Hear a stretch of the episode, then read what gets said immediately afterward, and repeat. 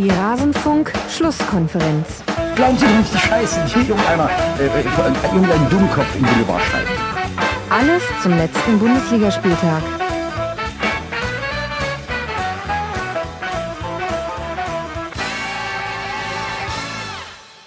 Hallo und herzlich willkommen. Ich grüße euch zum Rasenfunk der Schlusskonferenz, unserem Format, in dem wir auf den Bundesligaspieltag zurückgucken. Das ist der 23. und ihr hört die 55. Ausgabe der Schlusskonferenz.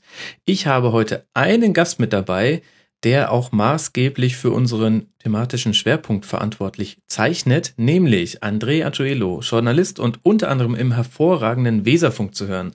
Hallo André, schön, dass du mit dabei bist. Hallo Max, vielen Dank für die Einladung. Ja, freut mich, dass das mal wieder geklappt hat.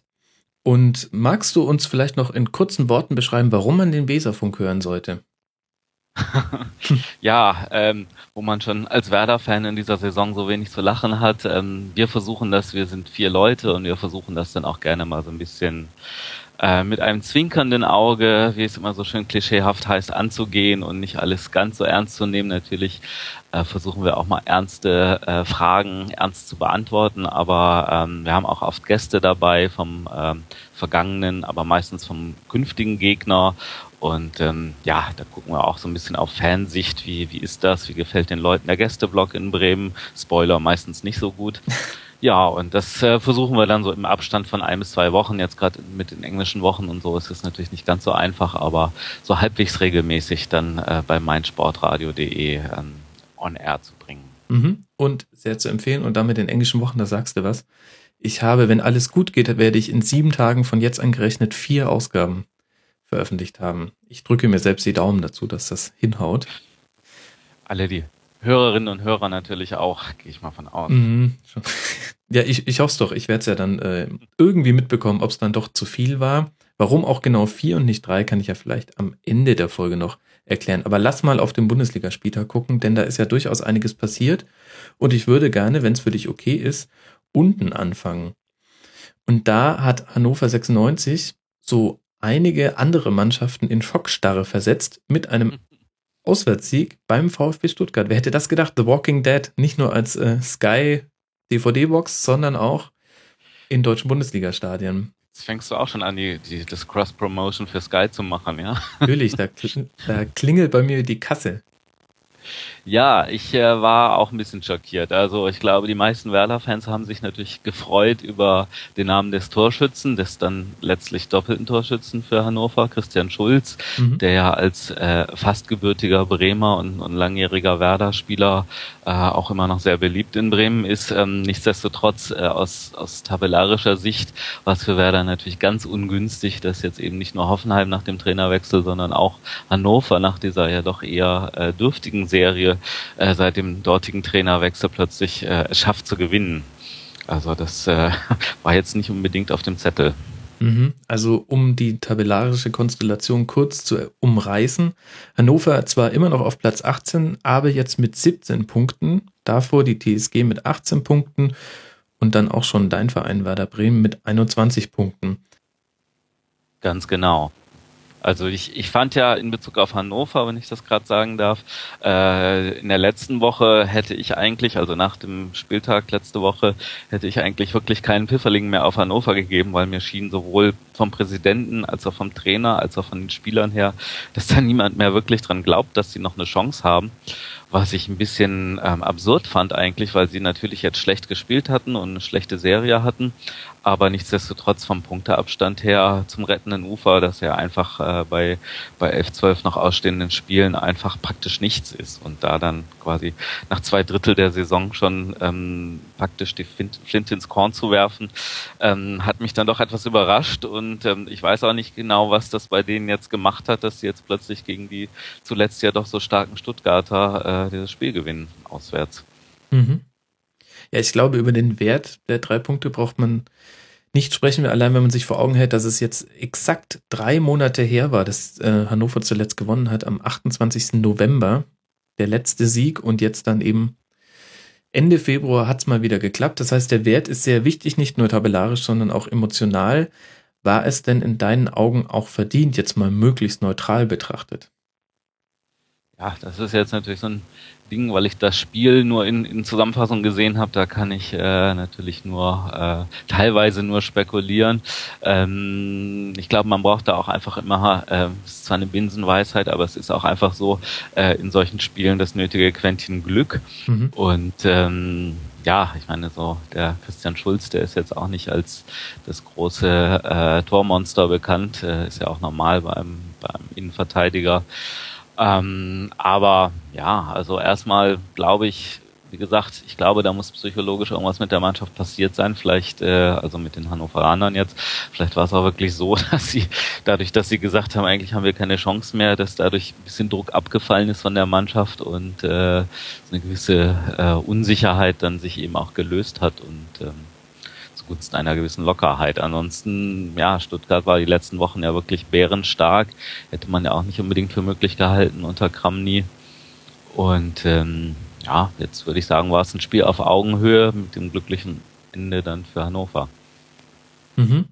Das ist wahrscheinlich, ähm, dieser Augenhöhe-Part ist wahrscheinlich das, was äh, interpretationswürdig ist. Ich habe auch viele Meinungen gelesen. Stuttgart hatte ja gerade in der zweiten Halbzeit schon wirklich viele Chancen. Also 22 zu 12 Torschüsse sind in dem Fall auch tatsächlich mal exemplarisch für den Spielverlauf. Was ich aber interessant finde, was du gerade so nebenbei erwähnt hast, so ein bisschen die andere Einstellung der Mannschaft. Vielleicht hängt es da auch zusammen, dass ähm, Thomas Schaaf wirklich viel umstellen musste. Also die komplette Innenverteidigung war ähm, nicht anwesend, Göselam gesperrt, gelb, äh, also Gelbsperre, Milosevic angeschlagen.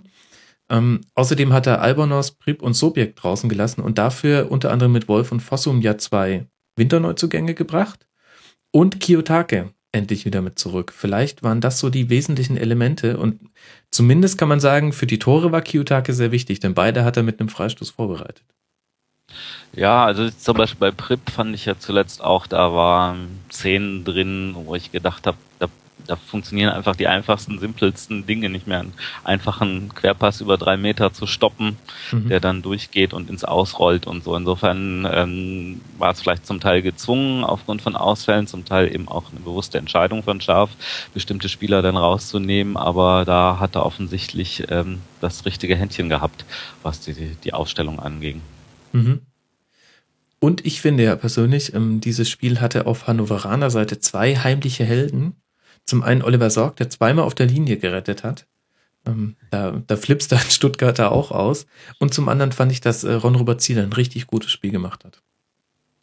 Ja, ich sag mal, äh, bei, bei Werder-Fans ist Zieler jetzt auch nicht gerade der beliebteste, aber ähm, das, da muss ich dir auch absolut recht geben. Also, Aus welchem äh, Grund?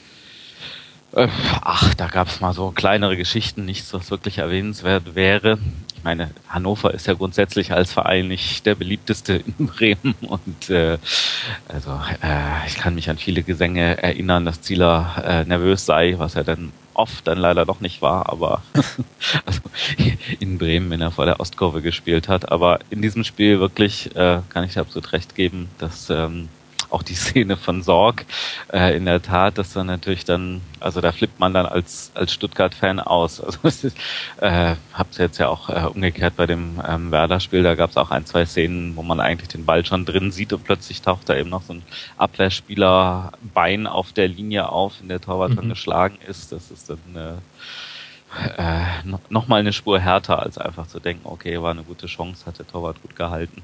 Mhm. Und für Hannover jetzt wieder das ungewohnte Gefühl, dass man auch verlieren kann. Jetzt wieder eine Niederlage. Für Stuttgart. Was habe ich denn gesagt? Für Hannover hast du gesagt. Ach, ja. Ähm, die wünschten, es wäre so, dass sie das Gefühl zu verlieren nicht mehr, ja, nicht mehr kennen genau. würden. Also so gesehen ist da natürlich dann auch spannend, äh, jetzt bei Hannover zu sehen, wie geht das weiter im nächsten Spiel, äh, mhm. nachdem sie jetzt äh, letzter Spieltag eigentlich schon gesagt haben, ist vorbei die Sache. Jetzt ist eigentlich allen klar, die Sache ist noch keineswegs vorbei. Werder hat wieder keine drei Punkte geholt, Hoffenheim hat diesmal auch nicht gepunktet. Also zumindest äh, der Weg zum, zum drittletzten Platz, zum Relegationsplatz, ist nicht mehr so weit für Hannover. Mhm.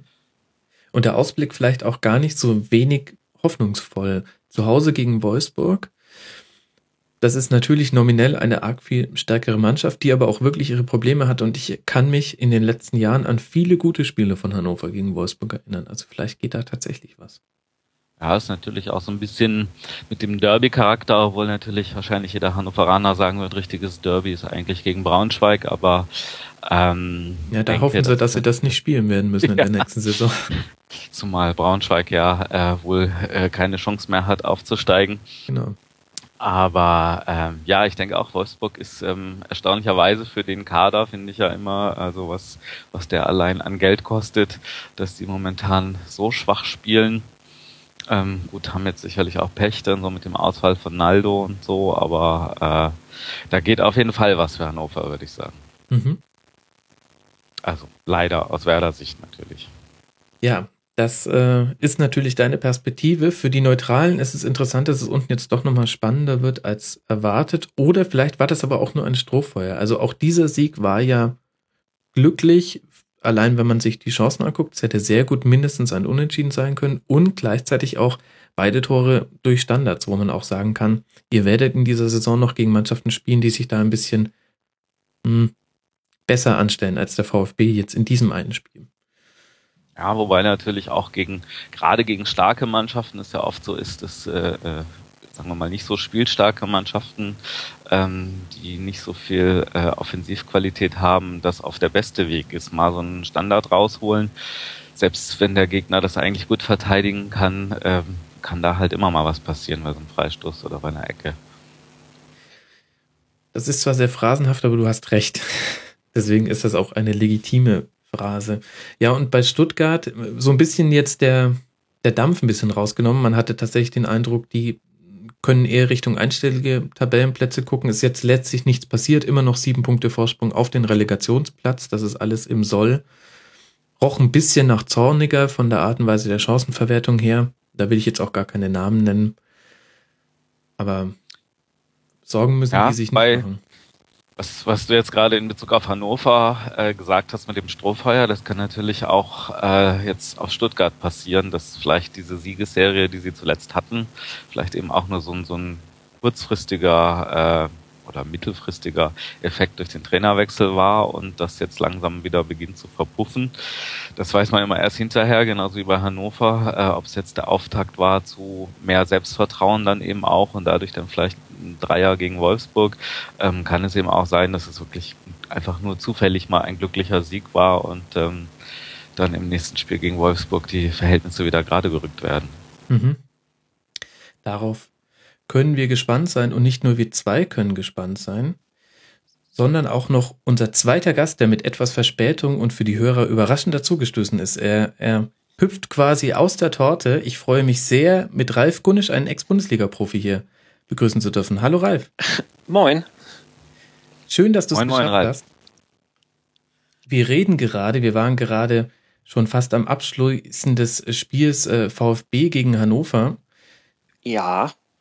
Ich, mich würde da noch deine Meinung kurz interessieren. Das war ja jetzt gerade emotional ein sehr, sehr wichtiger Sieg für Hannover. Ich denke, das liegt auf der Hand. Und jetzt geht's zu Hause gegen Wolfsburg. Wie siehst denn du die Chancen von Hannover, da jetzt doch noch was zu reißen? Also grundsätzlich kam, ähm, ich denke, das habt ihr auch besprochen, ähm, das irgendwie überraschend. Also Stuttgart so ein bisschen die Mannschaft der der Stunde, der, der letzten Spieltage, die ja da ähm, sowohl ergebnistechnisch wie auch spieltechnisch doch zu überzeugen wussten. Und äh, Hannover ganz im Gegenteil, wo, wo irgendwie so ein, äh, ein Tiefpunkt dem anderen äh, folgte. Und dann gewinnst du auf einmal auswärts in Stuttgart. Und ähm, klar ist das ein, kann das ein Signal sein, so nach dem Motto, Leute, da geht noch was.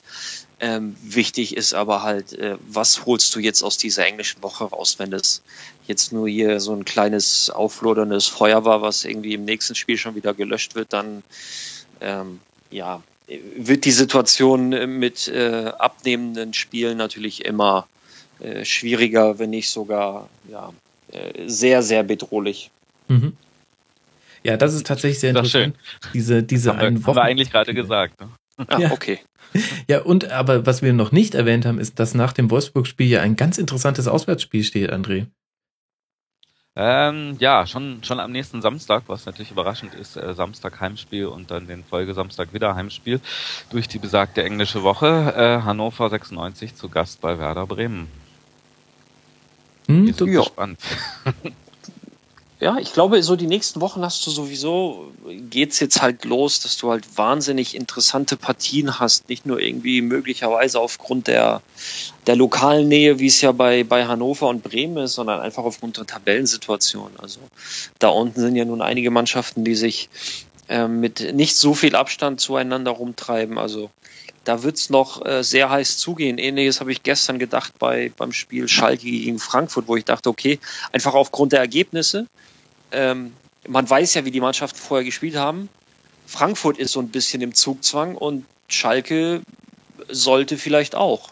Mhm. So, und ähm, das sind dann natürlich Voraussetzungen, die können sich halt sehr, sehr schnell dann äh, für solche Spiele ändern und äh, den Spielen so einen neuen, äh, ja, so einen neuen Touch geben. Mhm. Ja, es beginnt definitiv die heiße Phase. Das merkt man aller Orten. Das hat man auch gemerkt an der kurzzeitigen Schnappatmung in einigen Wohnzimmern in Deutschland, als die TSG aus Hoffenheim bei Dortmund geführt hat, 1 zu 0. Und damit meine ich bestimmt auch André. Und ich würde jetzt gerne mal über dieses Spiel reden. Ralf, die TSG macht das eine Halbzeit lang richtig gut. Und dann ja. kippt das Spiel so ein bisschen auch mit der roten Karte. Was hat ähm, Nein, was, also da muss ich direkt einhaken, was heißt so ein mhm. bisschen auch mit der roten Karte? Das war halt die rote Karte, die für mich übrigens mal keine war. Dann steigen wir da kann, direkt ein. Gerne. Aber äh, nee, stell bitte deine Frage noch zu Ende, sonst nicht, dass da noch irgendwas ganz Wichtiges war, was wir beachten müssen. Ach, überhaupt nicht. Das war doch nur der Reinkommer äh, in, in dieses Segment. Nein, lass gleich gerne über die rote Karte sprechen. Also kurz für die Hörer, die es nicht gehört haben, es war ein Konter der Dortmunder und Sebastian Rudi grätscht von hinten. Ich glaube, Aubameyang hat da abgegrätscht, ist das richtig? Ja, ja. Genau, in die Beine. Es war von hinten, der Dortmunder konnte die Attacke nicht sehen. Es war allerdings nicht keine, keine Scherengrätsche, sondern letztlich sah es schon sehr nach einem versuchten taktischen Foul aus, aber halt von hinten. Und jetzt die Frage rot oder nicht. Ralf hat schon gesagt, warum kein Rot. André, wie hast du es denn gesehen? Ja, ich habe es eigentlich ähnlich gesehen. Ich habe ja durchaus das Spiel jetzt eher äh, mit der Dortmunder Brille gesehen. Allein wegen Werder äh, mhm. wäre es ja besser gewesen, dass, dass Hoffenheim nicht äh, punktet. Und äh, zu dem Zeitpunkt lagen sie halt mit 1 zu 0 in Führung. Und trotzdem habe ich spontan gesagt, das ist nie im Leben eine, eine glattrote Karte. Ähm, ich fand, also es war für mich klar ein taktisches Foul. Ähm, auch die Experten, so wie Markus Merck auf Sky oder äh, Colinas Erben, ähm, da klang das immer so ein bisschen durch, äh, na gut, es ist vertretbar, was aber im Umkehrschluss heißt, das gibt wirklich nicht jeder Schiedsrichter diese rote Karte.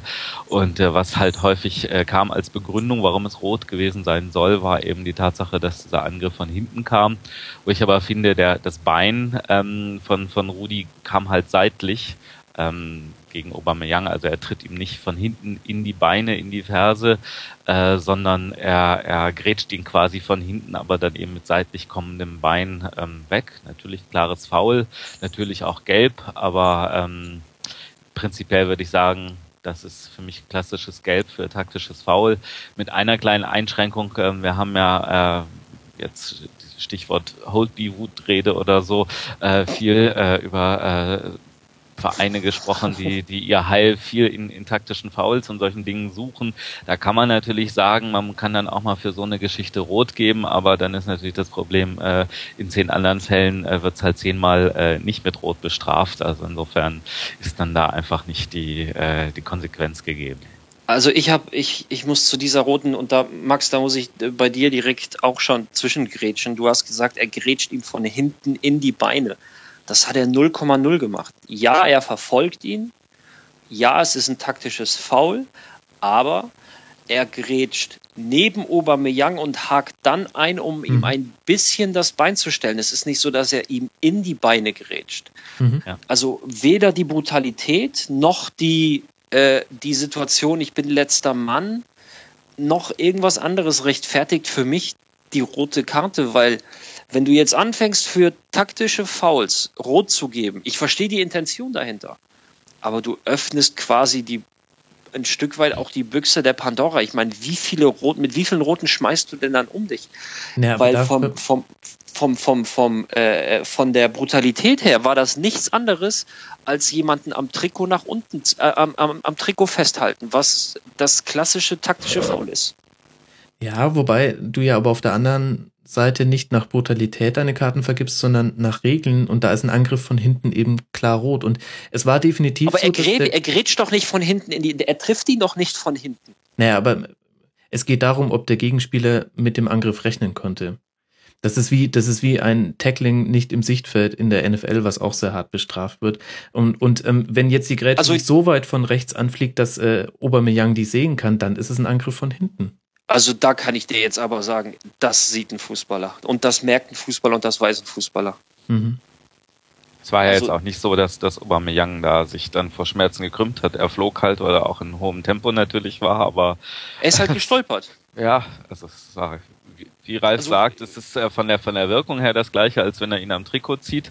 Mhm. Ähm, dieses von von hinten, das ist ja eigentlich immer so äh, von hinten treten, wo- man eben gar keine Chance hat, an den Ball zu kommen, aber eben gleichzeitig eine eine schwere Verletzung des Gegenspielers in Kauf nimmt. Äh, die Chance, an den Ball zu kommen, hatte in hatte Rudi in der Situation natürlich auch nicht in der Form, aber ähm, es war eben die die äh, Gefahr einer Verletzung relativ gering. Mhm. Also ich, ich, da, da ist es mir dann auch immer zu leicht, sich hinter diesen Regeln zu verstecken. Ja, aber das steht doch da. Natürlich steht das da, aber allein äh, äh, nochmal, da ist für mich keine Verhältnismäßigkeit. Es ist ein taktisches Foul, da sind wir uns einig. Das hat ja keinen anderen Grund gehabt. Das war nicht Unvermögen, das war einfach nur ein taktisches Foul. Er wollte den Konter unterbinden. Mhm. So.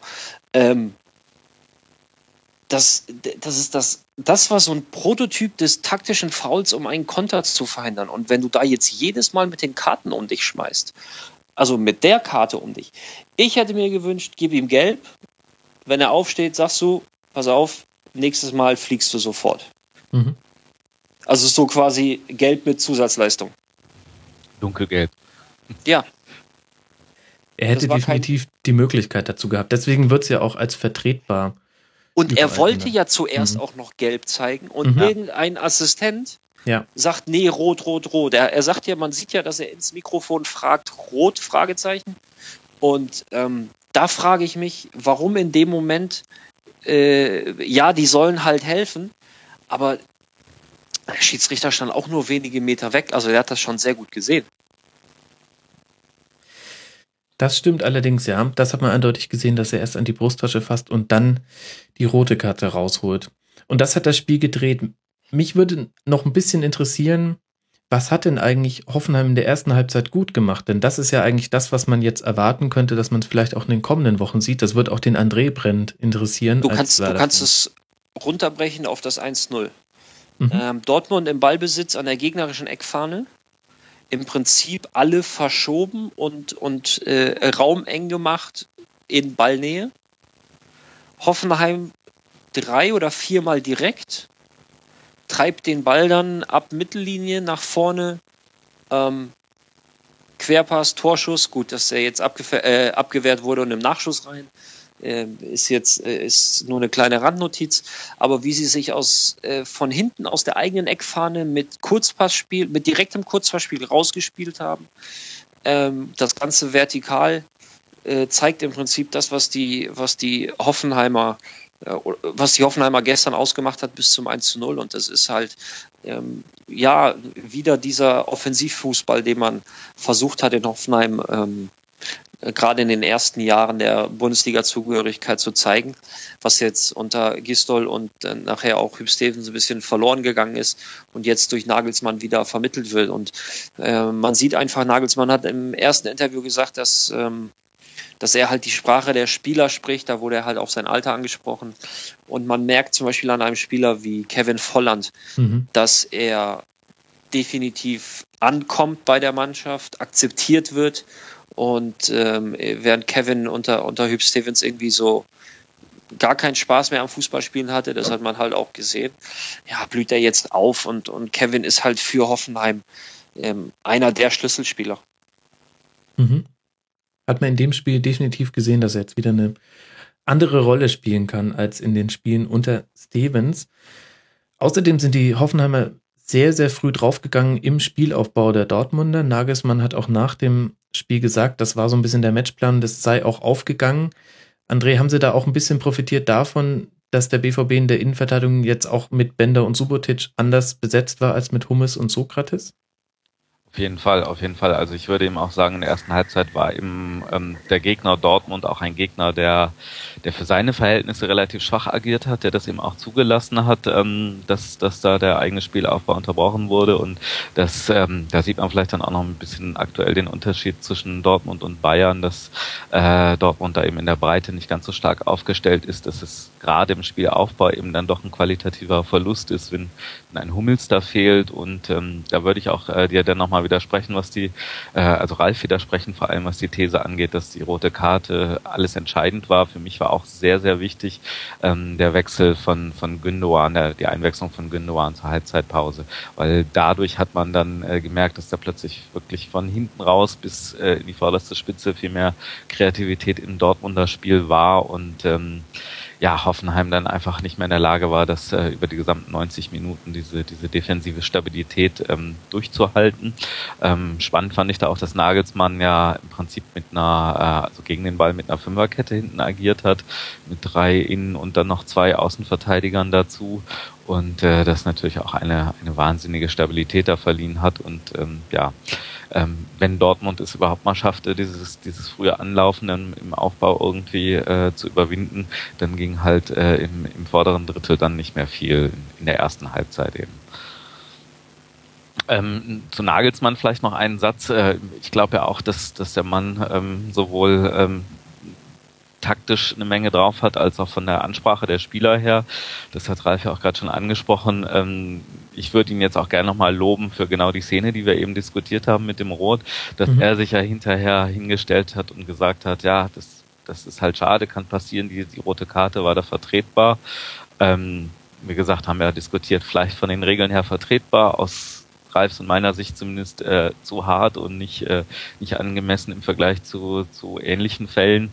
Aber mir, ich finde es dann einfach super und ich finde es auch genau das richtige Signal an die eigene Mannschaft, sich eben nicht wie Schmidt hinzustellen und, und an jeder äh, Schiedsrichterentscheidung irgendwie herumzukritisieren, sondern den eigenen Spielern zu signalisieren, während des Spiels als auch nach dem Spiel, so ist egal, was der Schiedsrichter macht, das kann man so oder so sehen, aber guckt auf euch, bringt eure Leistung auf den Platz und alles andere könnt ihr nicht beeinflussen.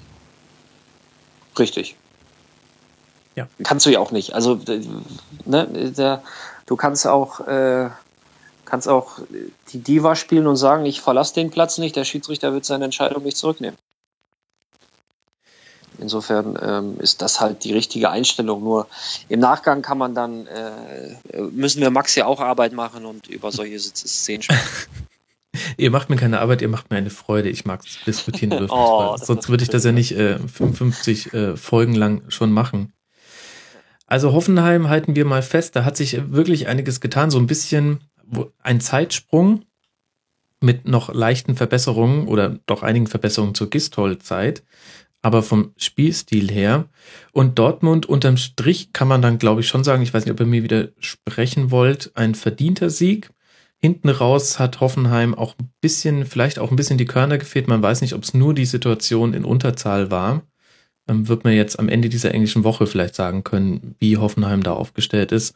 Und ähm, so ist es dann erwartbar ausgegangen. 3 zu 1 für Dortmund mit einem interessanten Spielverlauf.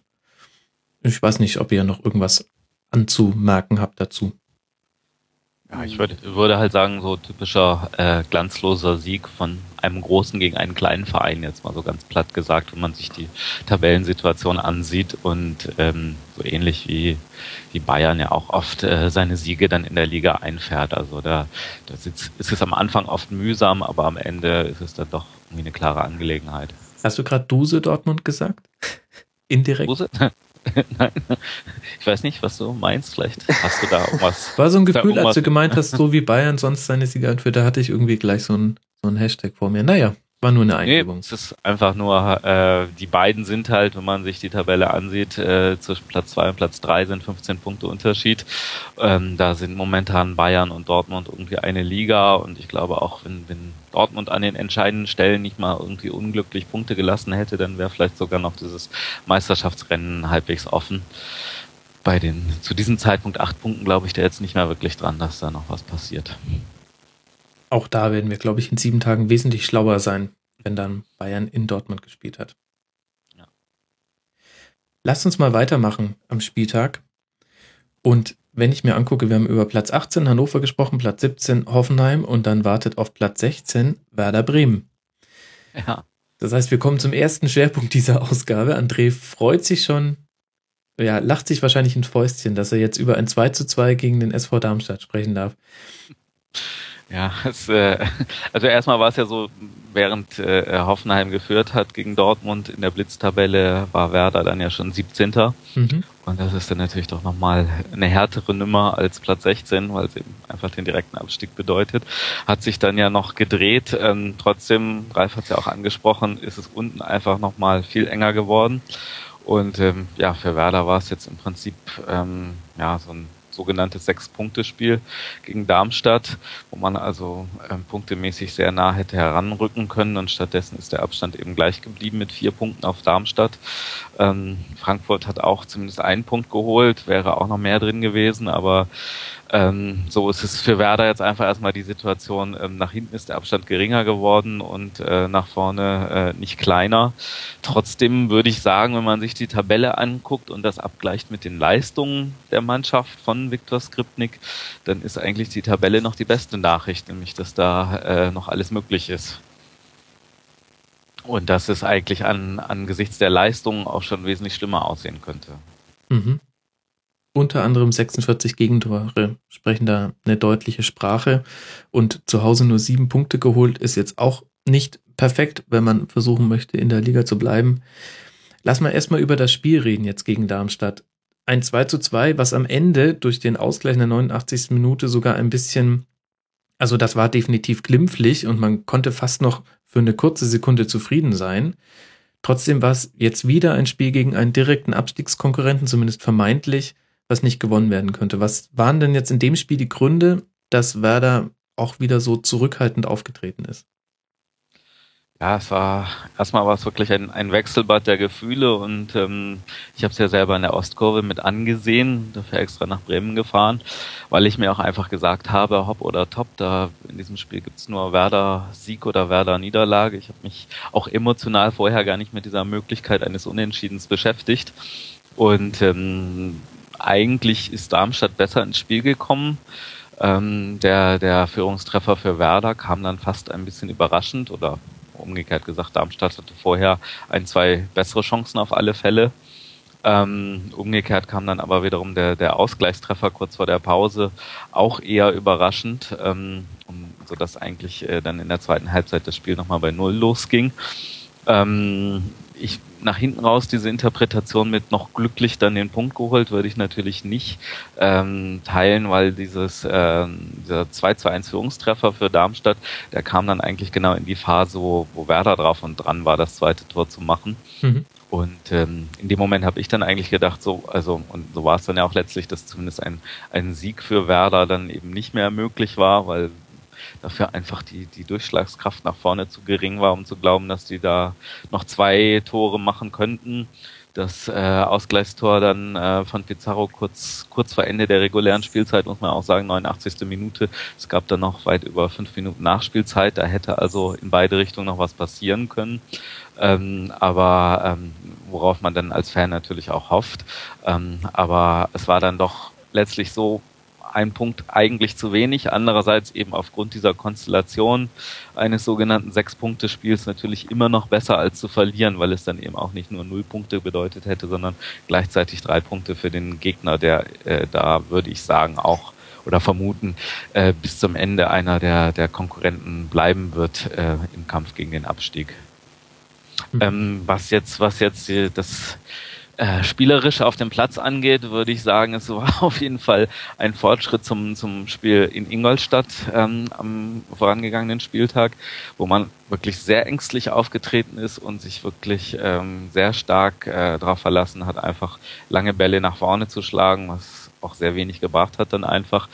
Äh, ich fand im Darmstadt-Spiel hat man schon manchmal gesehen, dass da die individuelle Qualität verglichen mit den Darmstädtern durchaus vorhanden ist und also in in beiden Teilen der beiden Mannschaften durchaus besser war ähm, für Werder. Ähm, aber natürlich eben auch einfach so dieses ganz normale Ding, wenn du da unten drin stehst, äh, dass du kein Selbstvertrauen hast, hast schon wieder x Spiele in Folge verloren, ähm, hast einen Sieg erst in der ganzen Saison zu Hause eingefahren und dann kommt da diese Truppe, die, die nicht zu verlieren hat, weil die sowieso jeder vor der Saison als, als erster Absteiger getippt hat. Ähm, die wissen, was sie können und was sie nicht können, die defensiv einfach auch sehr gut organisiert stehen. Ähm, dann ist es natürlich nochmal extra schwer. Und ähm, ich würde trotzdem sagen, es war symptomatisch, dass die beiden Gegentreffer, die die Werder kassiert hat, halt beide äh, aus, aus Standardsituationen resultierten, wenn ich mich recht erinnere. Ja. Ähm, und ähm, also das ja also da von Wagner und und ein genau. Tor dann von Zulu nach Freistoß. Da frage es war ja symptomatisch in zwei Richtungen. Zum einen für für den Spielverlauf und für Werder, aber zum anderen auch für Darmstadt. Und da würde mich gerne mal die Meinung des Innenverteidigers Ralf Gunnisch interessieren.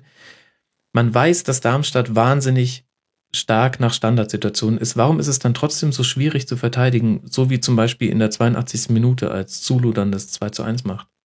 Naja, nur weil du es weißt, heißt das ja nicht, dass du äh, auf einmal, dass auf einmal alle fünf Zentimeter größer sind.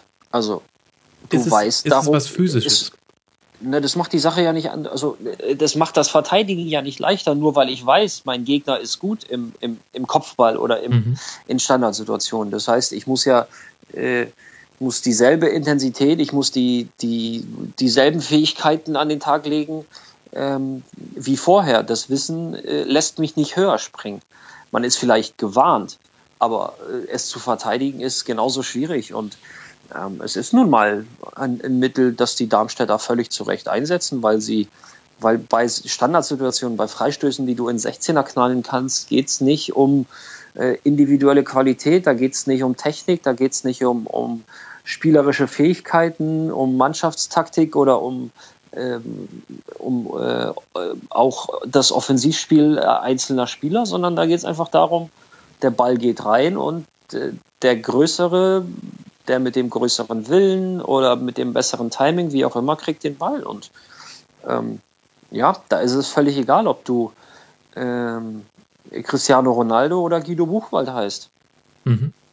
Aber das heißt wobei quasi, Guido, wobei Guido Buchwald ja äh, auch schon Maradona, aber ihr wisst, was ich meine. Also da, das, das spielt halt überhaupt keine Rolle. Das, das sind halt so, ähm, so einzelne Situationen, wo sehr viele Grundvoraussetzungen des Fußballs keine Rolle spielen, dafür aber andere Dinge eine sehr große Rolle. So und ähm, du musst nicht der beste Fußballer der Welt sein, um ein äh, gutes Kopfballtiming zu haben.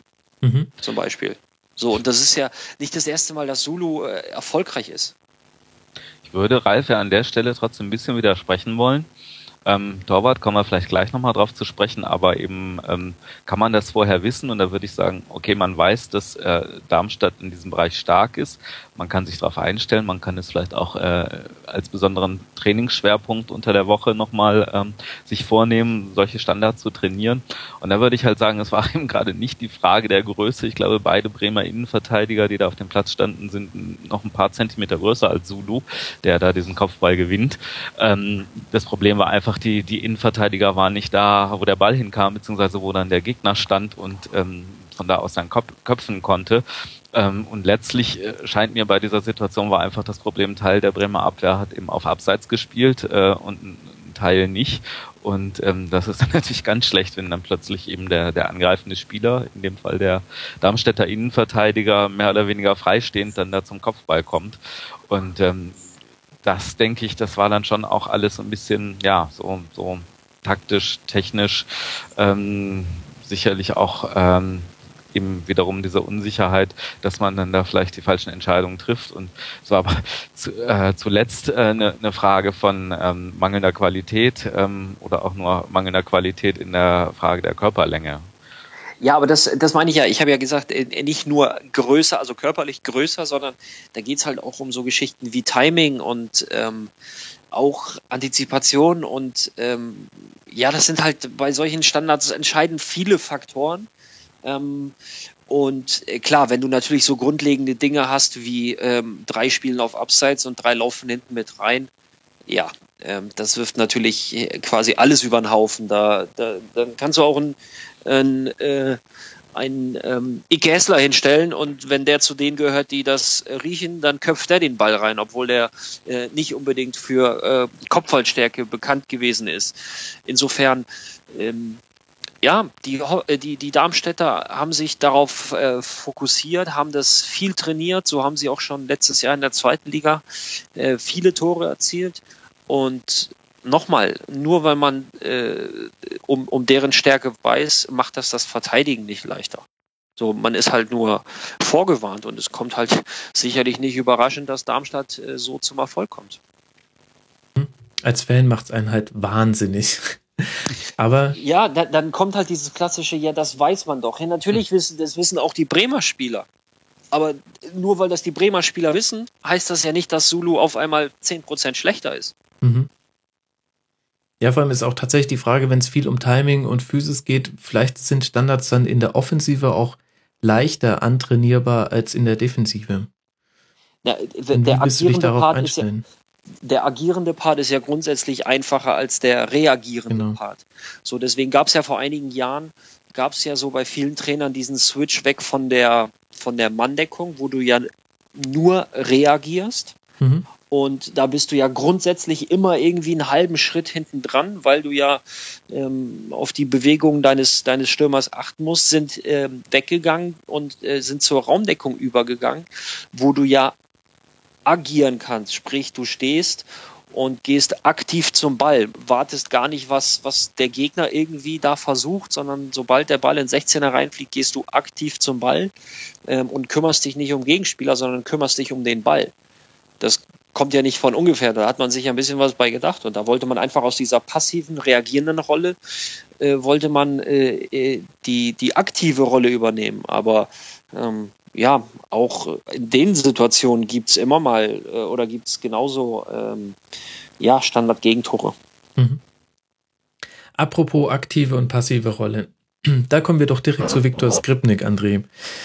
Der meinem Empfinden nach jetzt zum ersten Mal richtig deutlich in der Kritik steht. Ähm, man muss nur ein Jahr zurückspulen, da war die Situation komplett um 180 Grad anders herum und tatsächlich spricht die Bilanz aber derzeit nicht so sehr für ihn. Wie ist denn die Stimmung in Bremen auch dem Trainer gegenüber und findest du es gerechtfertigt?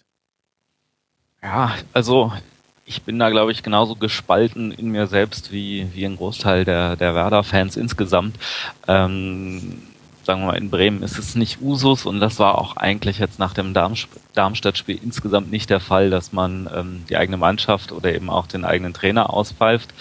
Äh, es ist schon ein Unterschied zu der Situation vor ein, zwei, auch vor zwei Jahren unter Dutt und so, ähm, dass inzwischen da, sagen wir mal, zumindest die, die Geduld der Fans äh, definitiv am Ende ist. Das ist da, damals gab es ja auch diese Aktion Allee, ähm, Allee Grün, also mhm. äh, wo, wo alle Fans dann in, in grünen Trikots unterwegs waren, die Mannschaft äh, mit dem Bus äh, schon begrüßt haben und so lauter so kleine Aktionen. Und äh, im Moment ist schon, es gab auch so zwei äh, Transpis vom Spiel, die, die das auch nochmal deutlich gemacht haben aus der Ostkurve, dass da eigentlich die Geduld zu Ende ist und dass eben auch ähm, ja, viele Fans einfach nicht mehr daran glauben, dass da unter Skripnik nochmal große Entwicklung stattfindet. Jetzt so konkret ist ja eigentlich nur noch die Frage, wie, wie schafft man es oder was sind die nötigen Schritte, um den Abstieg zu verhindern.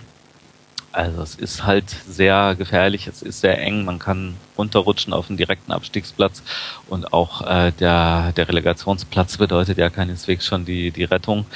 Und ähm, ja, also ich denke, Skripnik ist erstmal ein sehr sympathischer Trainer, der auch sicherlich äh, paar Sachen richtig macht, ähm, aber äh, jetzt aktuell im Abstiegskampf ähm, ja doch mehr Fragen als Antworten eigentlich aufwirft. Ähm, dass er, also ein, ein Beispiel von vielen, dass er halt immer wieder auch eine, eine andere Mannschaft äh, antreten lässt, personell, aber eben auch äh, was die taktische Formation und die taktische Ausrichtung angeht. Und ähm, eine ohnehin schon stark verunsicherte Mannschaft eben im Abstiegskampf, ähm, der dann eben kein klares Gerüst zu geben. Da ist dann vielleicht eben auch so ein, so ein Gegentor wie, wie dieses Freistoßtor von Darmstadt symptomatisch, dass drei Spieler auf Abseits spielen und drei nicht, ähm, dass das dann fast schief gehen muss. Ähm, vielleicht ist das einfach auch systemat äh, symptomatisch, dass eben einfach die Spieler so verunsichert sind, dass sie auch gar nicht mehr wissen, was spielen wir denn heute? Spielen wir heute eher offensiv oder defensiv? Äh, laufen wir früh an oder spielen wir mit langen Bällen oder versuchen wir es mit kurzen Pässen? Ähm, und äh, ich fürchte, da da müsste man als Trainer eben ähm, sowohl personell als auch von der von der Ausrichtung her einfach äh, erstmal ein klareres Gerüst bieten.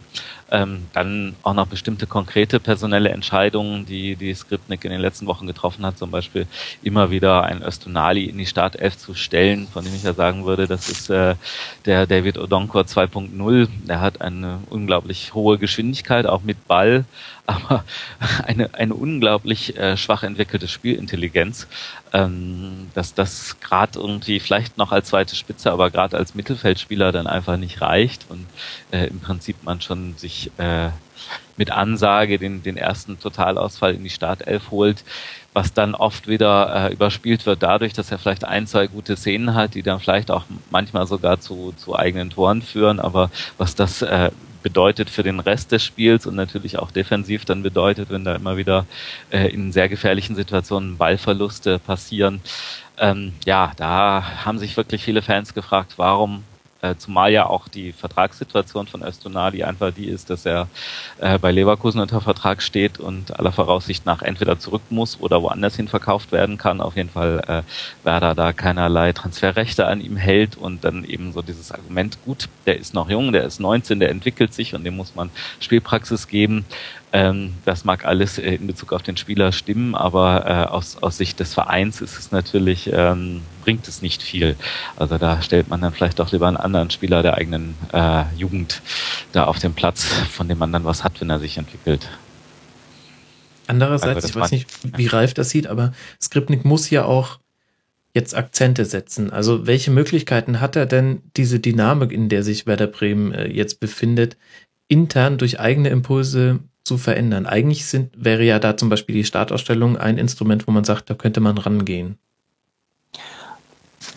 Grundsätzlich ja, ähm, aber ich glaube, das ist jetzt schwierig für uns zu bewerten, mhm. weil wir einfach nicht, äh, wie es so schön heißt, wir sind nicht tagtäglich beim Training und ähm, du stellst keine Leute auf, die sich, die sich ohne jetzt jemandem was, was zu unterstellen, also als, nur als ganz grundsätzliche äh, Aussage, die sich halt entweder nicht anbieten oder nicht anbieten können aufgrund äh, mangels der Qualität äh, und, und da kannst du, ähm, da ist natürlich auch, da fällt dann auch ganz schnell das Wort Kaderplanung. Mhm. Welches Spielermaterial habe ich zur Verfügung? Und ähm, nur um sagen zu können, ich habe äh, ich habe äh, ich habe doch keine Ahnung fünfmal durchgewechselt oder so. Also das ist halt blinder Aktionismus und und das ist auch nicht äh, so würde ich äh, Viktor Skripnik auch nicht charakterisieren. Also ähm, solche Dinge würden nicht zu ihm passen. Was halt auch immer ganz gern genommen wird in solchen Situationen ist halt ein Torhüter zum Beispiel austauschen.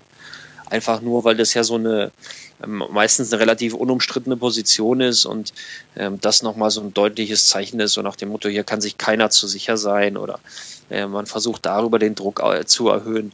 Ähm, ich möchte jetzt keine, nochmal keine Torwartdiskussion bei Werder Bremen anzetteln, sondern ähm, da geht es nur darum, was, was für Möglichkeiten hat denn ein Trainer?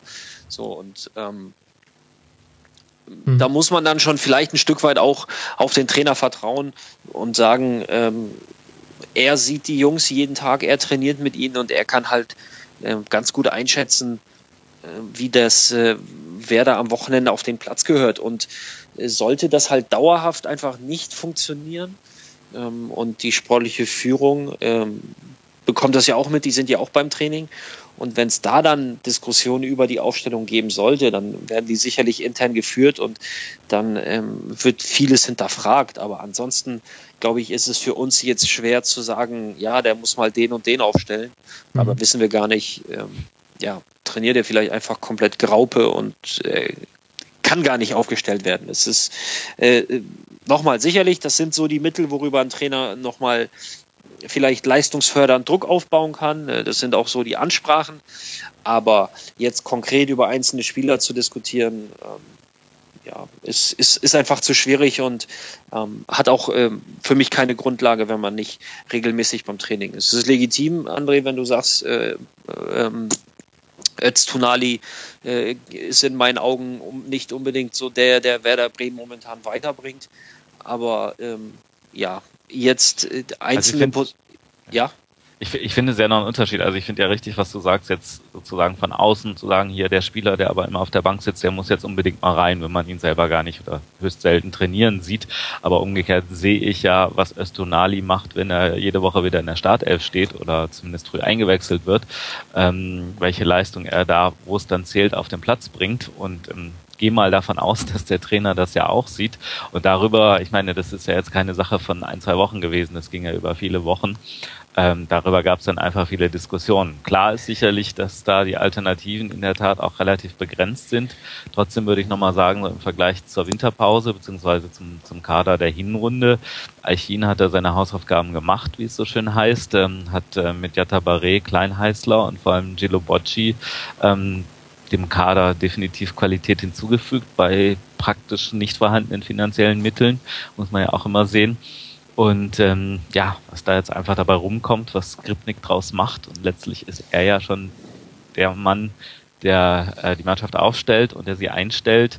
Und ich fürchte, also es wurde jetzt so ein bisschen diskutiert, es hieß dann ja, aber es stimmt noch zwischen der Mannschaft und dem Trainer, das glaube ich auch.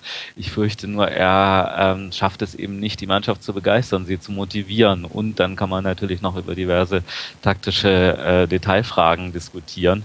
Ähm, aber einfach äh, dieser, dieser Punkt, ähm, also ja, also es ist halt schon sehr experimentell und da würde ich eigentlich eher sagen, so wie, wie du, Max, das auch gerade angesprochen hast mit dem Torwart, irgendwie da darf sich niemand zu sicher fühlen oder so. Das Problem bei der Mannschaft ist ja aktuell eher, dass alle sich völlig unsicher fühlen mhm. und äh, da sollte man vielleicht, sofern es irgendwo geht, klar, Verletzungen oder, oder äh, Gelbsperren oder sonst was gibt's natürlich immer. Aber ähm, wo es irgendwo möglich ist, sollte man vielleicht versuchen, nicht zu viel zu experimentieren, sondern eben dann zu sagen, okay, diesmal lief es nicht gut, aber wir haben das die Woche im Training trainiert und ich bin jetzt von der Variante überzeugt und ich bin, ich habe hier sowieso eine Mannschaft, die zum Beispiel sehr heimschwach ist, deswegen muss ich vielleicht jetzt auch äh, von der taktischen Ausrichtung her nicht so große Unterschiede machen zwischen Heim- und Auswärtsspielen, sondern ich versuche die mal das Ding machen zu lassen, was ich mit ihnen dann trainiere und von dem Punkt kann man dann vielleicht irgendwann weitergehen, aber im Moment muss da halt die sichere Sicherheit reinkommen. Ähm, Torwart ist natürlich was, äh, das hat Ralf schon gesagt, netterweise will er die Torwartdiskussion nicht anfangen. Das Problem ist nur, sie ist längst da und das ärgert mich eigentlich auch maßlos. Äh, meines Erachtens eine, eine Kampagne von einzelnen Medien, ähm, angefangen, oder na, angefangen weiß ich gar nicht, wann es hat, aber neulich war es halt mit dem 42. Gegentor, was ja ganz lustig genau die, die mhm. Rückennummer von Wiedwald auch ist und ähm, da kann ich als Werder-Fan nur sagen, der diesen Verein einfach über Jahre verfolgt.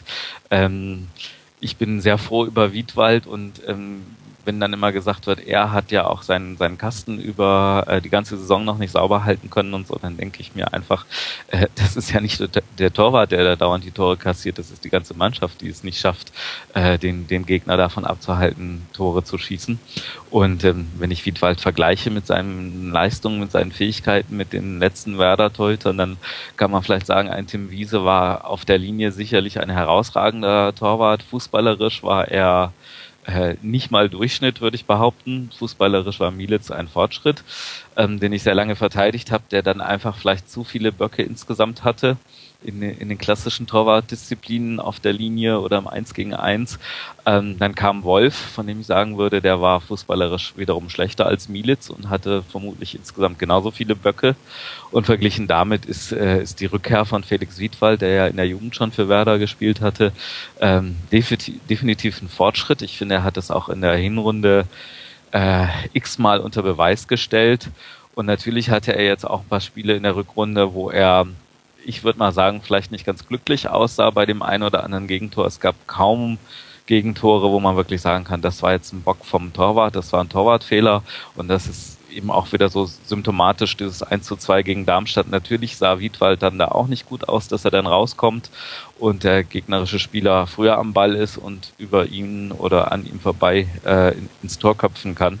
Aber das sind halt Szenen, wo ich mich als erstes frage, wie, wie kann ein gegnerischer Spieler äh, fünf Meter vom Tor so alleine so frei zum Kopfball kommen? Da, da kann Wiedwald erstmal überhaupt nichts dafür.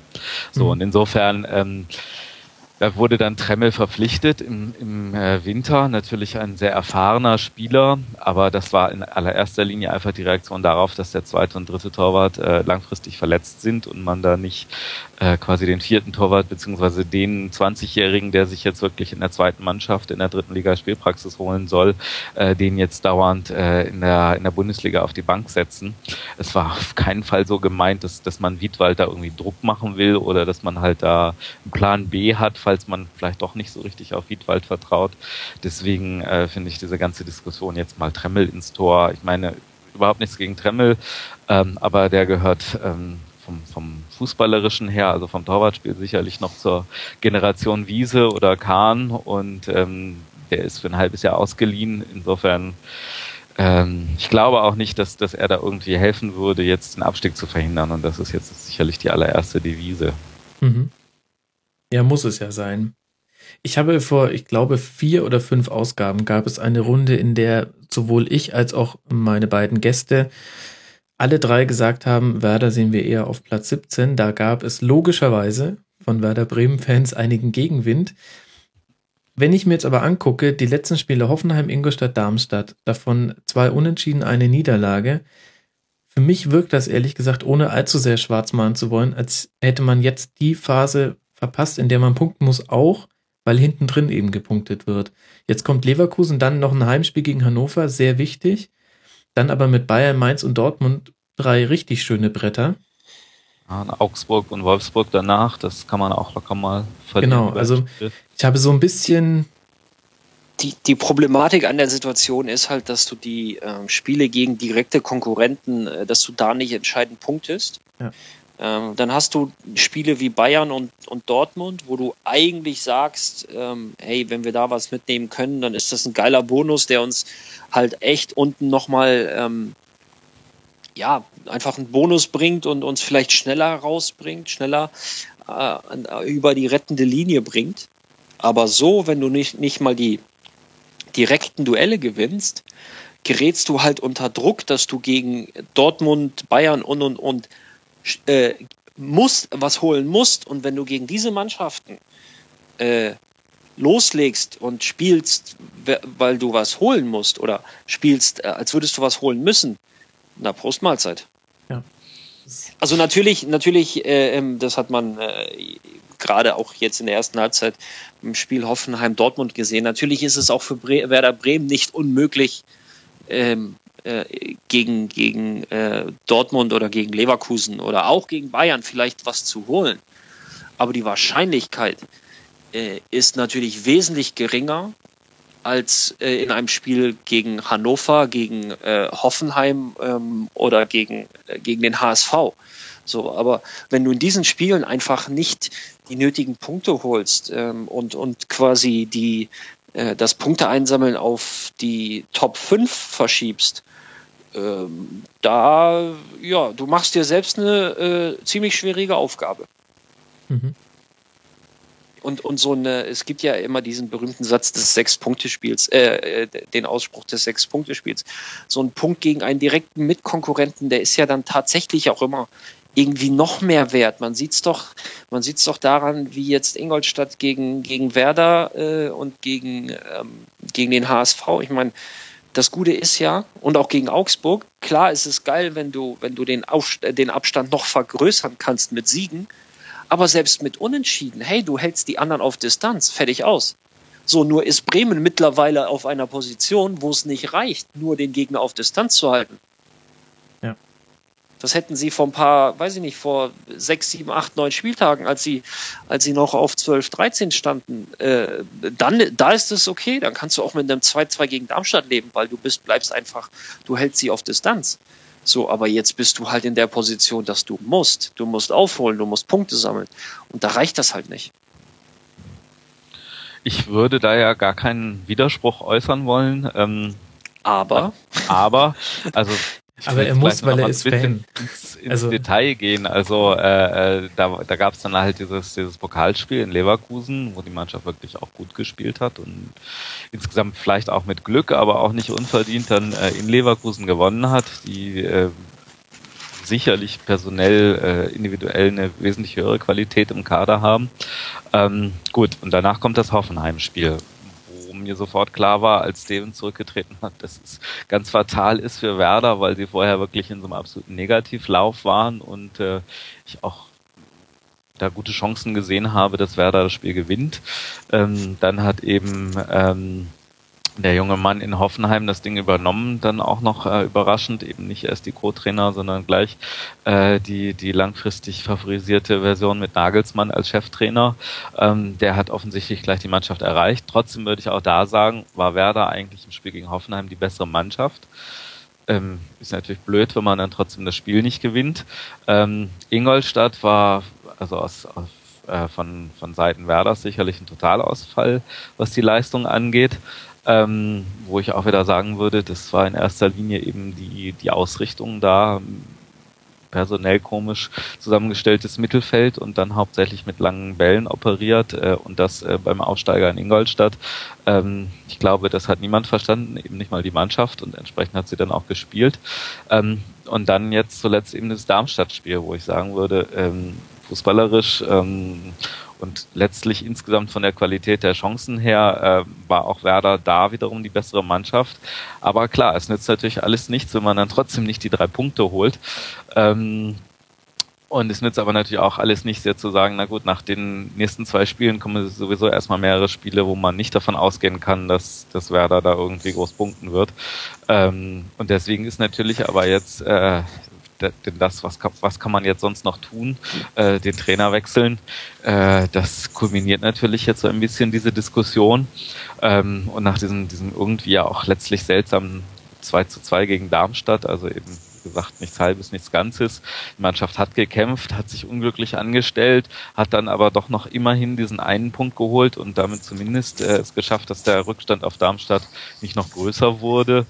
Ähm, da war dann relativ klar, dass jetzt Skripnik wahrscheinlich nicht gleich entlassen werden würde, wobei es wohl schon so ist, äh, dass es natürlich intern auch intensiv diskutiert wird.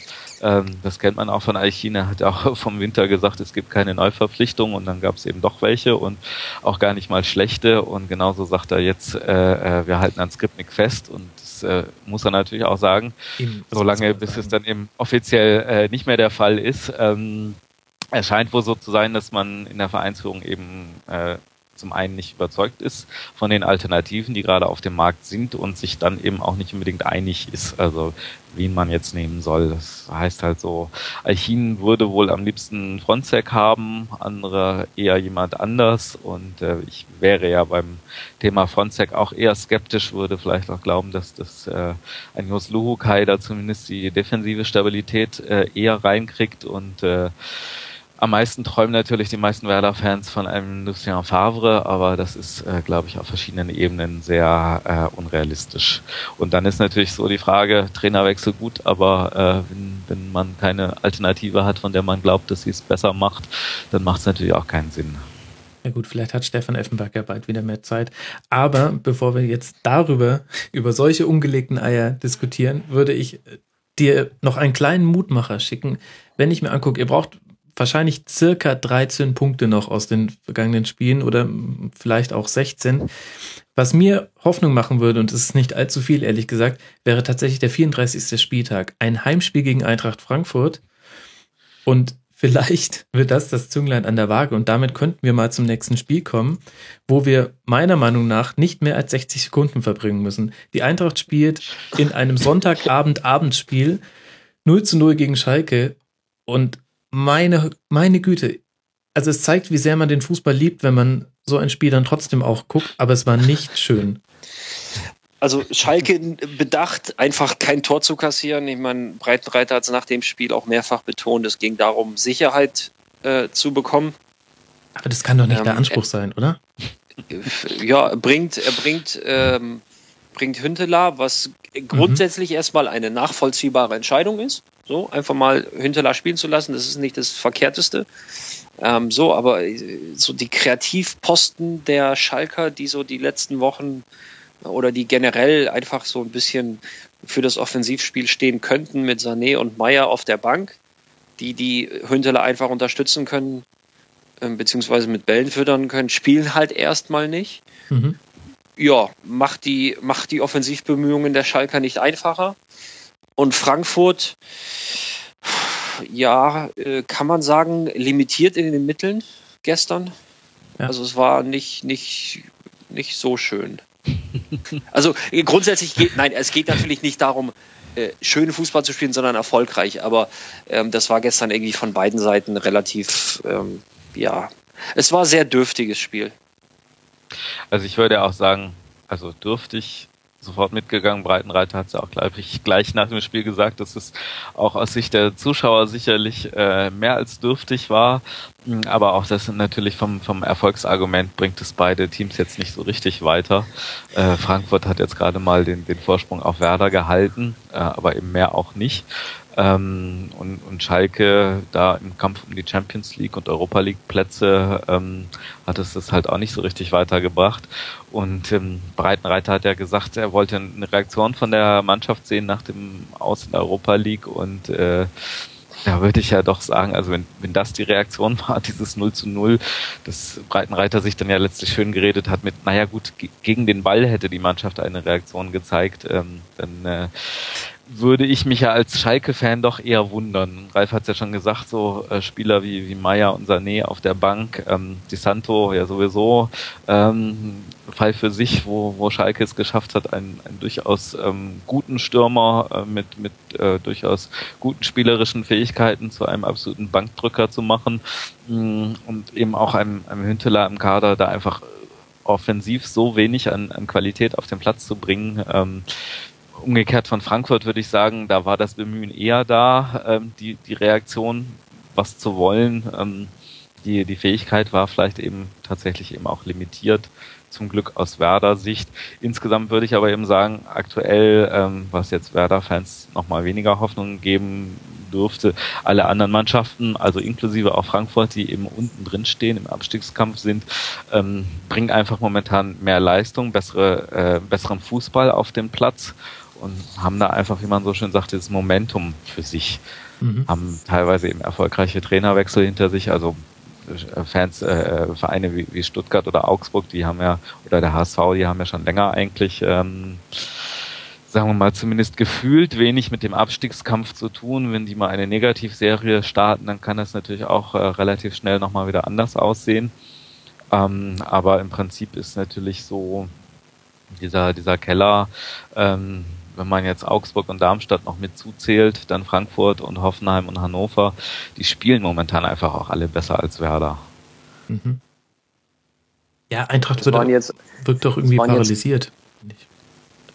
Ja, Eintracht vielleicht noch am wenigsten, aber da gut, also die hatten jetzt auch nicht den, den einfachsten Gegner mit Schalke, dem es tatsächlich erstmal darum ging, ähm, defensiv stabil zu stehen, wo ich auch sagen würde, da hat Max völlig recht. Also wenn das der Anspruch von Schalke ist, äh, in, in Frankfurt beim Abstiegskandidaten äh, defensiv gut zu stehen, dann ist das vielleicht doch ein bisschen wenig. Jetzt haben wir doch länger drüber gesprochen, als wir wollten. ja. Lass mal wechseln. Du wirst bei Bundesliga mit Eddie da noch ganz lang drüber reden dürfen. Ja, ich befürchte es, ja. Obwohl, nee, heute Nacht beim, bei der Oscar-Sendung hat er auch keinen Bock gehabt, drüber zu sprechen. Er war komplett abgenervt. Mhm. Äh, man kann es irgendwie nachvollziehen. Ja. Ähm, Ja, gucken wir mal, was äh, bei, bei Eintracht wird es, glaube ich, wirklich knackig. Jetzt äh, in Berlin, dann zu Hause gegen Ingolstadt. Zwei nicht einfache Spiele. Schauen wir mal, wo wir am Ende dieser englischen Woche stehen und wie wir dann drüber reden. Aber wir haben es jetzt schon angedeutet, es gibt Mannschaften, die eine ganz andere Dynamik in ihrem Spiel gerade haben und zu denen gehört definitiv auch der FC Augsburg. Zu Hause 2 zu 2 gegen Gladbach nach einem 0 zu 1 in Liverpool. Augsburg viel rotiert mit fünf äh, Startelf-Änderungen. Finn Bogerson mit seinem ersten Tor für den FCA. Insgesamt fand ich, Ralf, einfach ein richtig schönes Spiel. Also hat man als Neutraler sehr gerne angeguckt. Absolut. Also das war wirklich ähm, schön anzusehen. Das ging ähm, gerade dann in der zweiten Halbzeit auch gut hin und her. Und ähm, bei den Augsburgern hat man nicht wirklich gemerkt, dass sie am Donnerstag noch ein schweres Spiel in Liverpool hatten. Mhm. Ähm, jetzt kräftemäßig.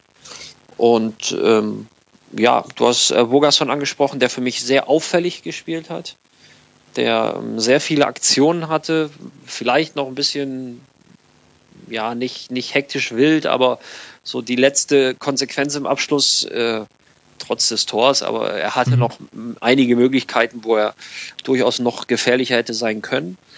Und ähm, ja, alles in allem äh, hat hat man gesehen, dass sonntags auch attraktiv oder interessanter Fußball gespielt werden kann. Ja gut, wenn du so viele Spiele machst, dann, dann müssen da ja auch mal gute dabei.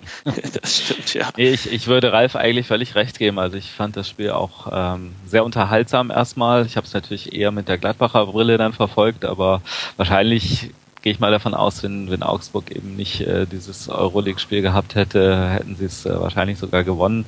War von beiden Seiten aus sehr viel Einsatz, aber eben auch sehr viel ähm, Qualität spielerisch auf dem Platz.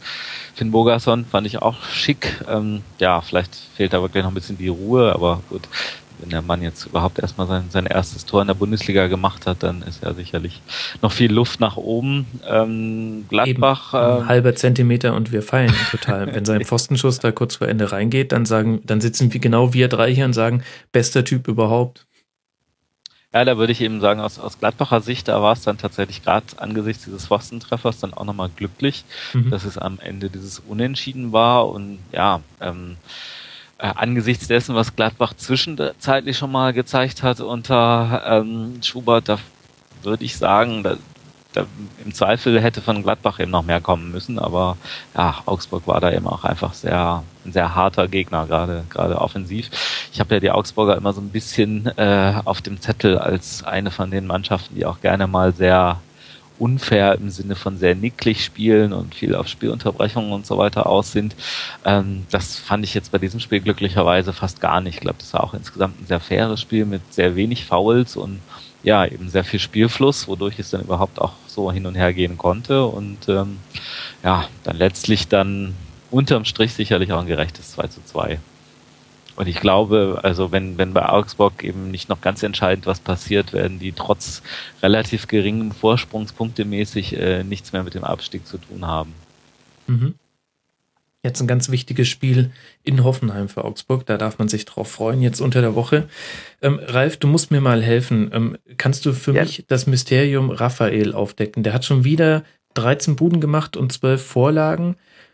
Und ich krieg den trotzdem irgendwie spielerisch nicht zu fassen. Ich dachte jetzt schon die dritte Saison in Folge, nee, irgendwie, der verarbeitet manchmal die Bälle zu langsam oder er steht auch nicht immer perfekt. Und ähm, ich scheine mich aber komplett zu irren. Was macht den denn so gut?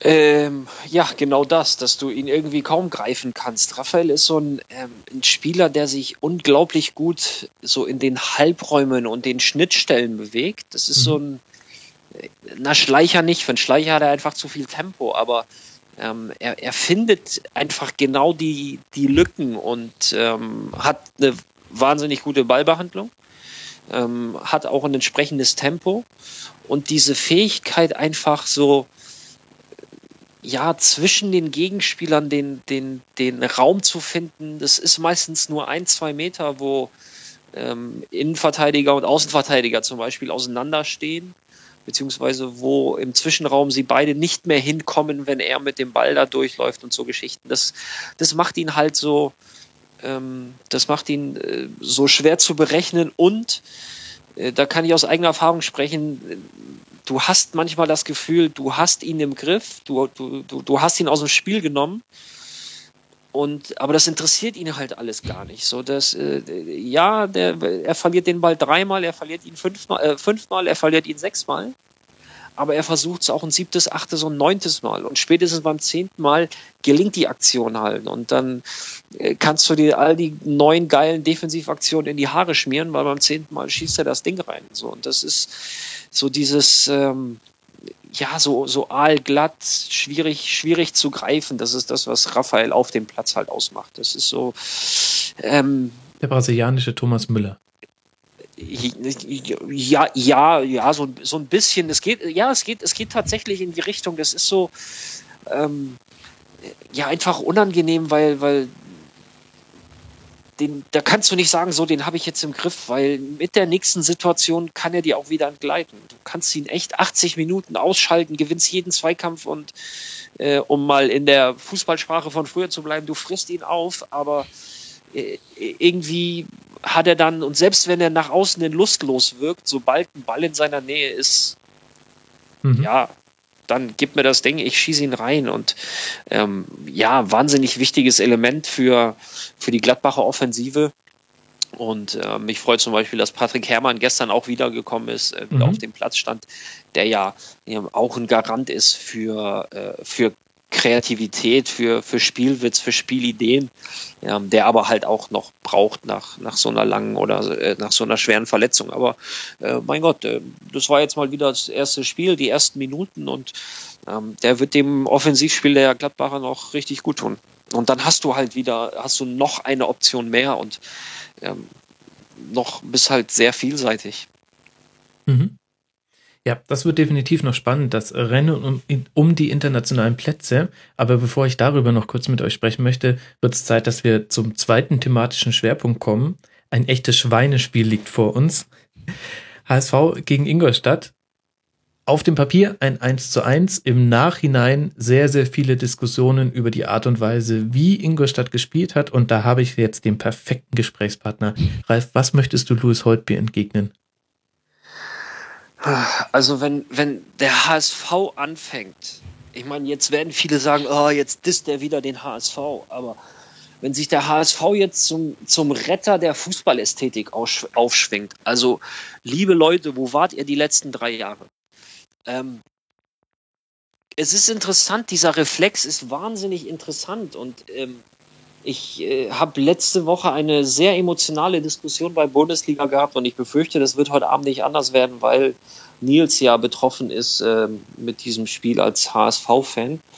Ähm, die letzten Jahre war es immer relativ simpel. Braunschweig ist aufgestiegen, Paderborn ist aufgestiegen, äh, Kräuter Fürth ist aufgestiegen, die haben mitgespielt, waren sympathisch, aber sind mit null Punkten nach Hause gefahren. So, der, das Bundesliga-Establishment, die, die etablierten Clubs, das war ja schön, euch mal da zu haben, schön mal in Fürth zu spielen. Oh, ist ja hier ein nettes Wellblechstadion in Paderborn und ach, Braunschweig, ist das schön, dass ihr als Traditionsverein wieder da seid, aber die Punkte nehmen wir mit. So, und jetzt hast du zwei scheiße giftige Mannschaften, die quasi ähm, das in den Topf werfen, was sie können. So, du hast der kleine Max und der kleine André, ja, ihr beiden, wenn ihr mit sechs Jahren auf dem Bolzplatz bei den Zwölfjährigen mitspielen durftet, habt ihr sie auch nicht ausgetanzt wie Messi, weil dann würdet ihr jetzt nämlich vom FC Barcelona spielen. Wenn, dann habt ihr euch in, die, in den Waden festgebissen und habt alles versucht, was ihr als kleine sechsjährige Steppkes gegen die großen Zwölfjährigen ähm, äh, auf, auf den Platz bringen könnt. Das mache ich heute so, noch, wenn ich gegen 50-Jährige spiele.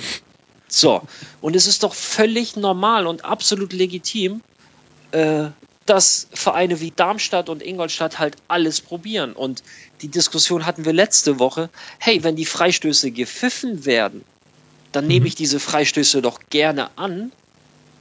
Und dann mache ich Tore aus Freistößen, die zählen genauso wie ein wunderbar rausgespieltes Doppelpaar, Doppelpass, Flanke, Fallrückzieher-Tor. Natürlich ist das andere schön anzusehen. Aber Ingolstadt und Darmstadt sind nicht dafür da, die Liga zu unterhalten mit äh, Tiki-Taka, sondern die sind da einfach, die einzige Aufgabe dieser beiden Mannschaften ist, drin zu bleiben. Und wenn da irgendwas nicht regelkonform abläuft, dann haben wir Schiedsrichter, die das sanktionieren. Wenn das alles im Bereich der Regel abläuft, mein Gott, solange es keine B-Note im Fußball gibt, ist das alles erlaubt.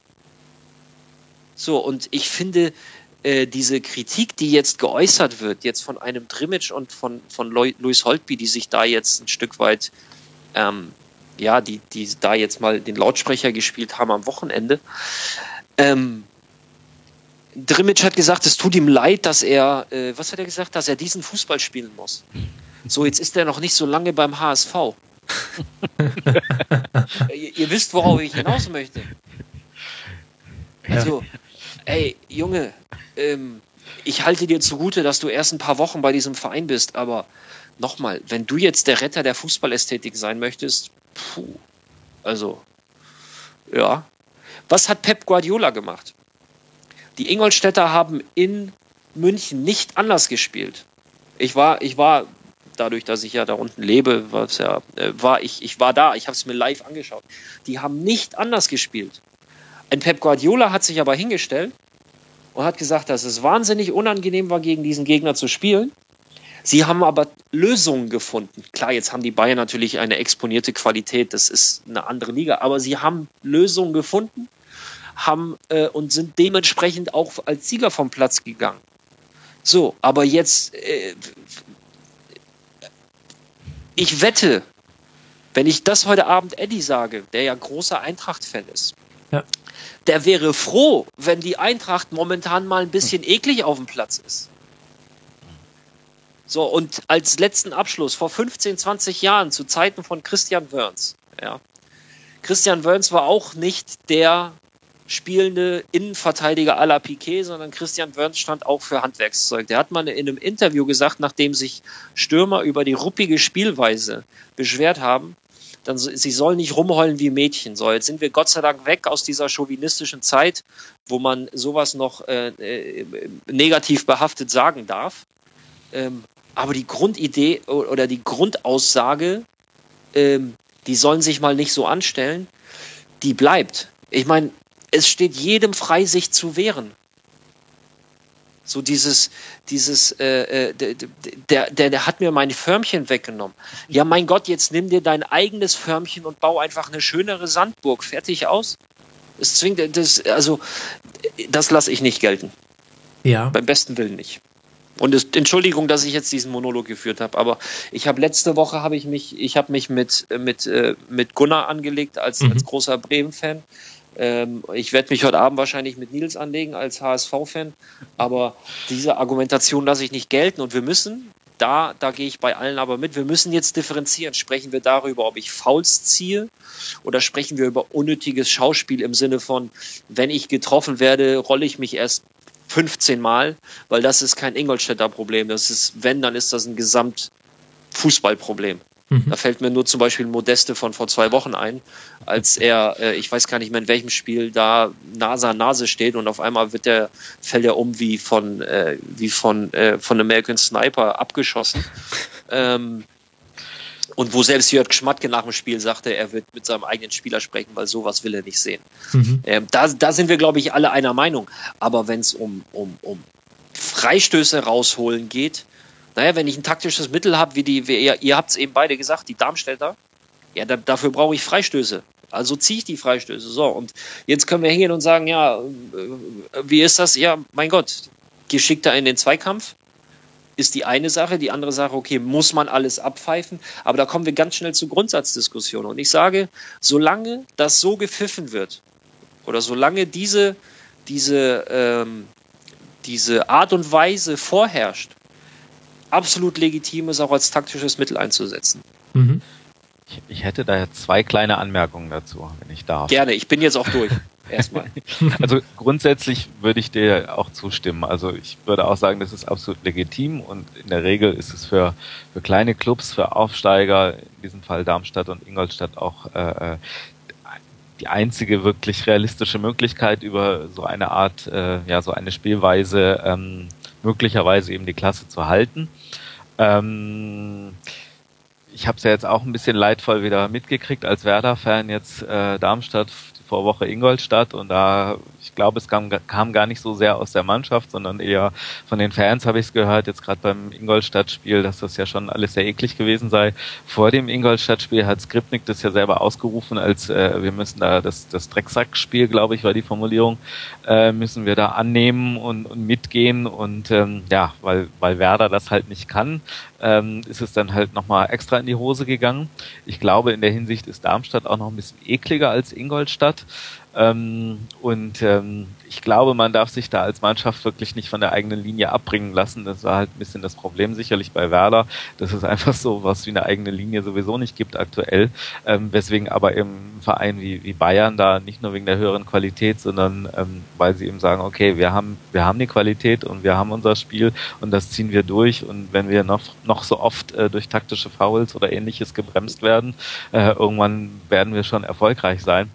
Ähm, die andere Sache ist, dass ich schon ein bisschen finde, das ist mir jetzt auch ähm, Samstag nochmal wieder äh, aufgefallen, dass die Schiedsrichter da teilweise äh, das aus meiner Sicht, also aus meiner Zuschauersicht, nicht ganz korrekt machen. Also wenn ich da so einen Zweikampf sehe zwischen so einem ähm, Peter Niemeyer, so 1,95 groß, Bernd Kerl, der ist dann im Zweikampf mit einem Finn Bartels und dann geht Niemeyer zu Boden und dann kriegt er den Freistoß für sich gepfiffen, also irgendwo am Mittelkreis.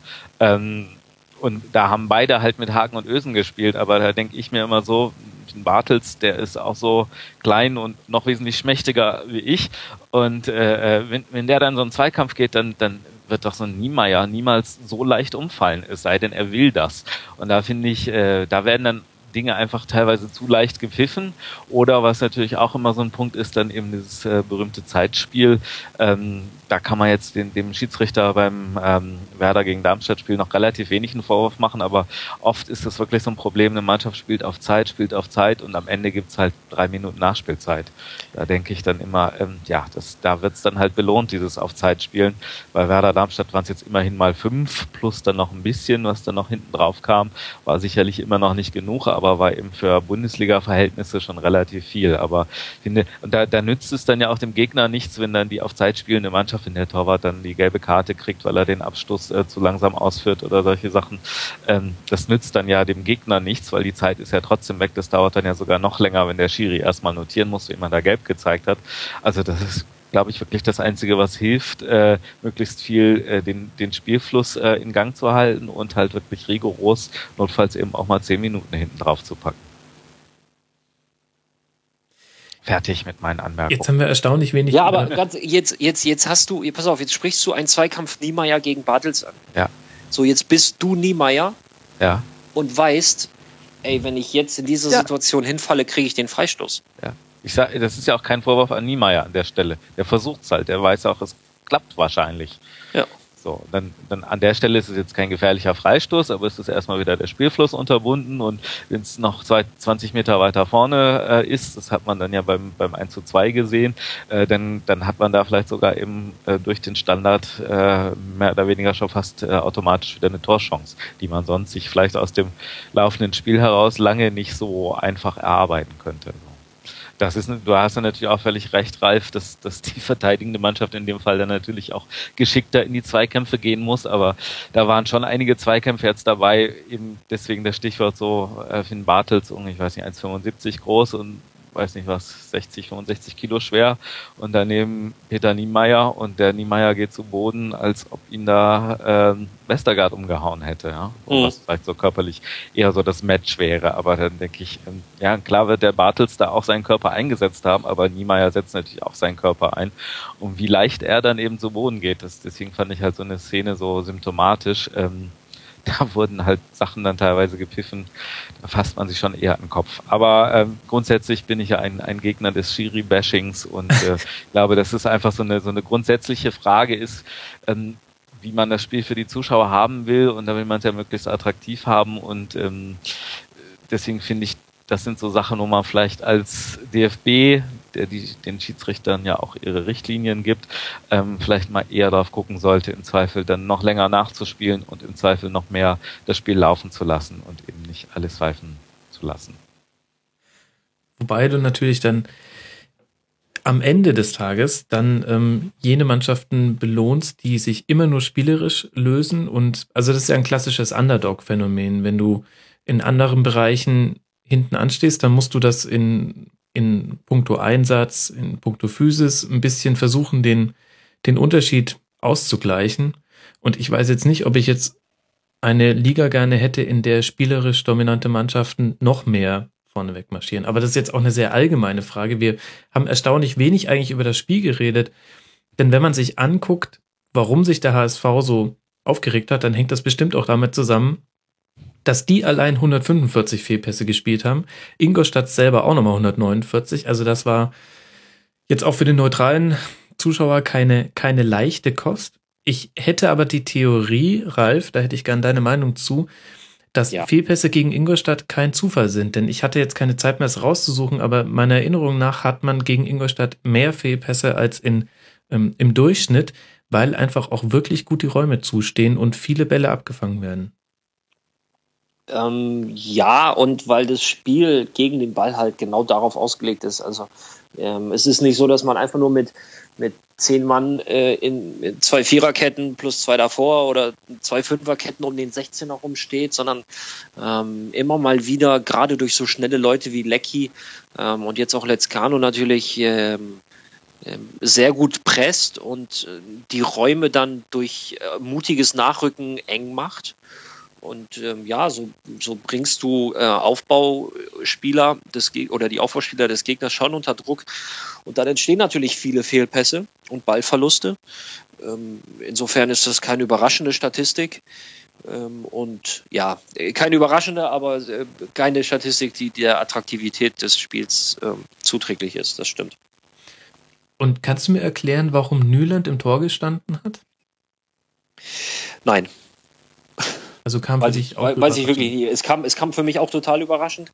Ähm, ich muss dazu sagen, also normalerweise habe ich äh, mit Rambo so, also mit Ramas und Özcan, wir schreiben so ein, zwei Mal die Woche, ähm, haben es jetzt diese Woche nicht gemacht. Insofern äh, konnte er da auch nicht sagen, dass da irgendwas absehbar ist.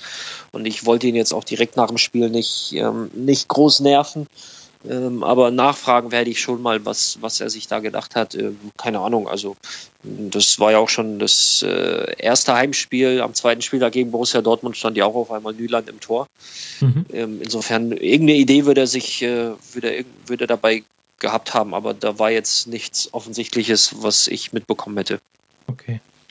Da, da kommt vielleicht am ehesten noch sowas zum Tragen, wie äh, da soll sich keiner zu sicher fühlen. Weil, weil insgesamt läuft es ja ganz gut bei Ingolstadt und ich glaube, das, das Gerüst steht ja auch von so ein paar Schlüssel- oder auch Führungsspielern und ähm, eben hinten angefangen beim Torwart und dass man da vielleicht auch mal als Trainer sagt, so hier, da mal einen kleinen Reizpunkt setzen, weiß man immer nicht, ob da vielleicht äh, dein Kumpel Rambo ähm, nicht genug äh, Trainingseifer vielleicht auch gezeigt hat, glaube ich noch nicht mal, aber ähm, einfach mal zu sagen, so hier, die, die hinten dran sind, die sollen sehen, dass sie da auch eine Chance kriegen können, wenn sie äh, mit Eifer dabei sind.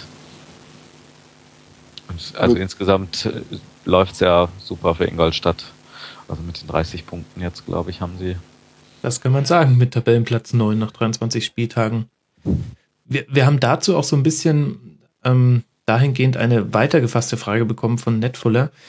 Der fragt Ralf, wie sieht's um die Zukunft des Trainers aus? Denn auch die Verantwortlichen, ich erinnere mich da an Thomas Linke, sagen sehr deutlich, dass ähm, der Erfolg wesentlich mit dieser Person zusammenhängt.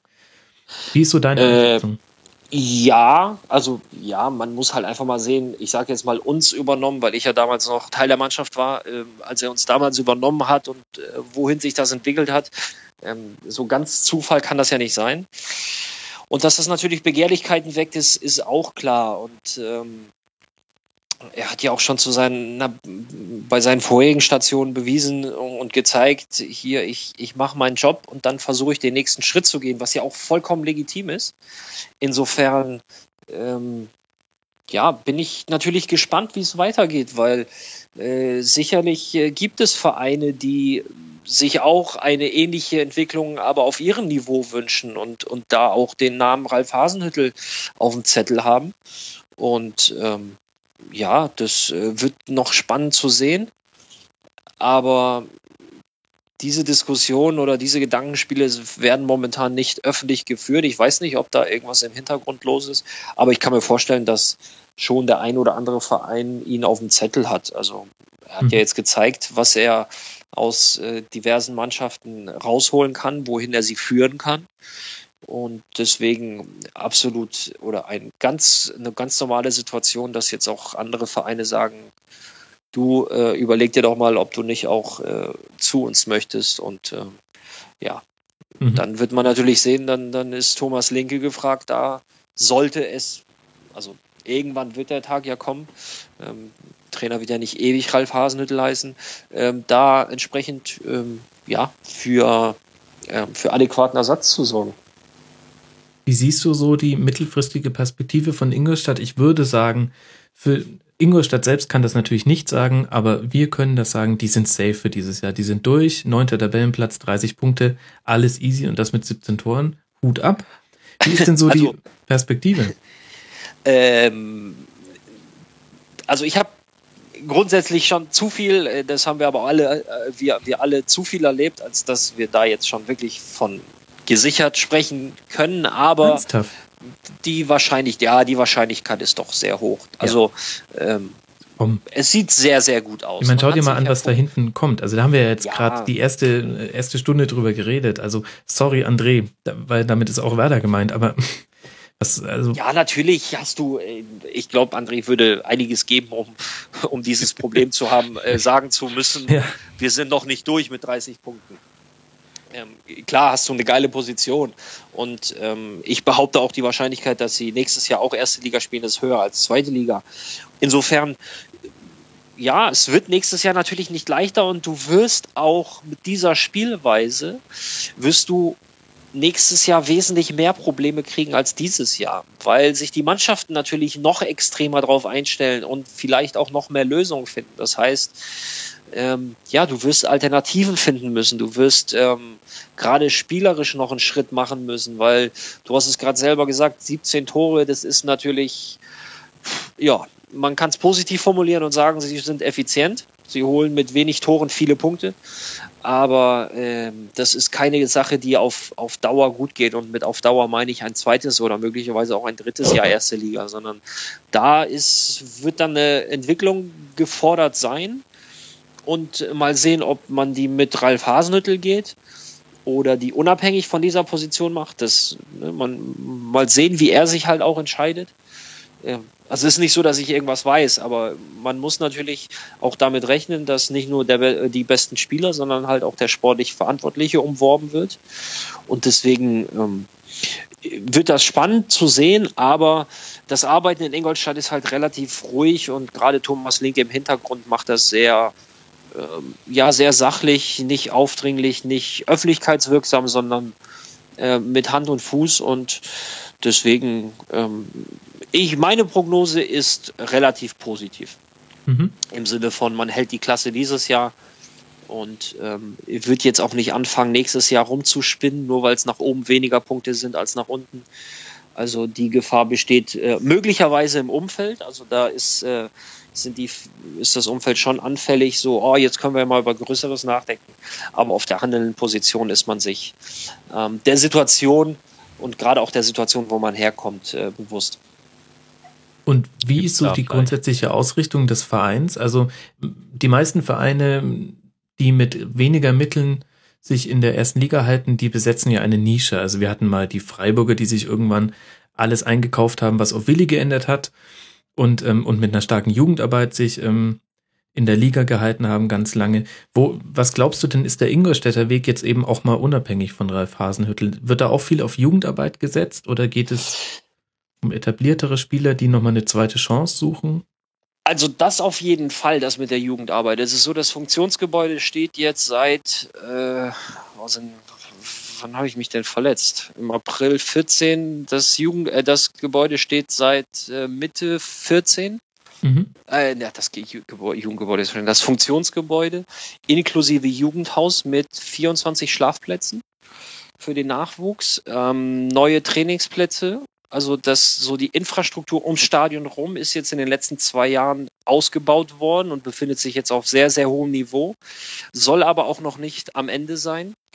Ähm, und das Geld, das momentan investiert wird, ähm, wird halt nachhaltig investiert. Also man äh, hat jetzt äh, zum Beispiel sämtliche Jugendmannschaften an den Verein rangezogen. Bis vor, bis vor einigen Monaten wurde zum Teil, ich sag mal, Vogelwild trainiert auf verschiedenen Anlagen in der Umgebung. Und das ist jetzt alles zentral auf dem, auf dem Trainingsgelände, das halt direkt am Stadion liegt.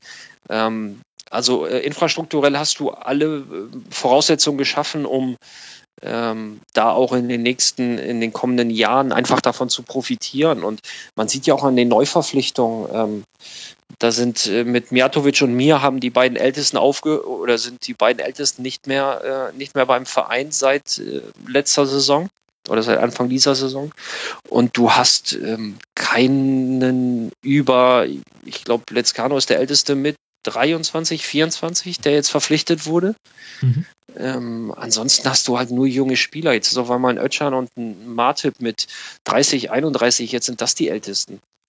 So, also da ist, es ist nicht so, dass die jetzt losgehen und kaufen äh, nur äh, einen Spieler aufgrund des Namens äh, und der ist aber schon 32 und der muss nochmal zwei Jahre irgendwie spielen, sondern ähm, da werden junge Spieler halt immer mehr eingebaut. Zum Beispiel ein Max Christiansen, der jetzt gerade 19, äh, 20 geworden ist, hat jetzt ein paar Spiele von Anfang an gespielt, war jetzt leider ähm, verletzt mit einer, mit einer Nackenverletzung, aber ähm, das sind so Geschichten. Du hast letztes Jahr, ich bleibe mal bei Max, du hast ihn verpflichtet aus Rostock noch als A-Jugendlichen und schmeißt den jetzt in der ersten Liga immer wieder rein und der macht's halt gut.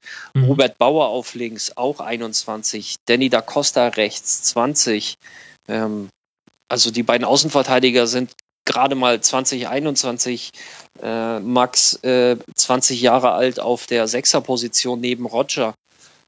Also ähm, ja, da sieht man schon, wo der Weg hingehen soll und den wollen sie halt auch äh, konsequent weiterverfolgen. Mhm. Sieht ja alles nicht so schlecht aus. Gibt's nee. da, ich, ich hätte noch eine kleine Nachfrage an Ralf. Also ja du hast ja gerade schon drüber gesprochen, wie das Umfeld möglicherweise reagiert. Gibt es da aktuell schon so ein paar verrückte Ideen? Weil äh, nochmal zurück auf die Tabelle geschaut, fünf Punkte sind äh, nur hinten dran bis Platz sechs. Da könnte man ja auf verrückte Ideen kommen. Naja, also, also die aus meiner Sicht auch verrückt wären, aber das, das hält Fans ja nicht davon ab zu träumen, was ja vielleicht auch noch legitim ist für Fans, aber vielleicht eine zu hohe Erwartungshaltung aktuell schon zu bekommen. Danke, dass du, dass du explizit nochmal Fans erwähnst, ohne das jetzt von meiner Seite aus negativ werten zu meinen. Fans äh, von Emotionen und gerade von, äh, nee, von Emotionen allgemein getriebene Fans äh, sind ja sehr empfänglich für verrückte Ideen, wie du es gesagt hast. So, da, das kann ins Negative ausschlagen oder auch ins Positive äh, im Sinne von, ey, es sind ja nur fünf nach oben, aber schon neun nach unten. Deswegen Attacke auf Europa. Also äh, ich persönlich habe noch nichts davon mitbekommen. Es würde mich nicht wundern, wenn aber an dem einen oder anderen Stammtisch natürlich genauso argumentiert wird. Aber ähm, nochmal, äh, die, die auf dem Platz stehen und die sportlich Verantwortlichen wissen einfach, wo man herkommt, was die Aufgabe dieser Saison ist und ähm, ja, es ist alles schön und man sammelt jeden Punkt für, für den Klassenerhalt, aber äh, hier denkt keiner an, an Europa, weil das wäre grob fahrlässig, wenn du anfängst, dich in der Situation, in der Ingolstadt ist, mit, sich mit sowas zu beschäftigen, das, das lenkt dich einfach, das würde dich von, vom Kerngeschäft ablenken. Mhm. Aber eine tolle Überleitung, die mir André jetzt gebaut hat. Denn unter diesen Gesichtspunkten wird da einige ähm, Feierei los gewesen sein an diesen hysterischen und äh, frenetischen Stammtischen, dass Wolfsburg 2 zu 0 gegen die Bayern verloren hat. Und das, obwohl sie mehr Torschüsse aufs Tor von Manuel Neuer gebracht haben als irgendeine andere Mannschaft in dieser Saison. Haben, hat Wolfsburg damit vielleicht eine Chance vertan oder ist gegen die Bayern letztlich in der Saison einfach nichts zu holen, André? Ja, ich muss sagen, jetzt von dem Spiel habe ich nicht mehr so viel in Erinnerung. Ich glaube, ich habe da so eine Zusammenfassung gesehen. Ähm, ich würde mal sagen, für Wolfsburg war es jetzt vielleicht leistungstechnisch äh, ein leichter Aufwärtstrend, ähm, was man dann immer so komisch sagt, irgendwie nachdem man 0 zu 2 verloren hat, mhm. aber eben gegen die Bayern.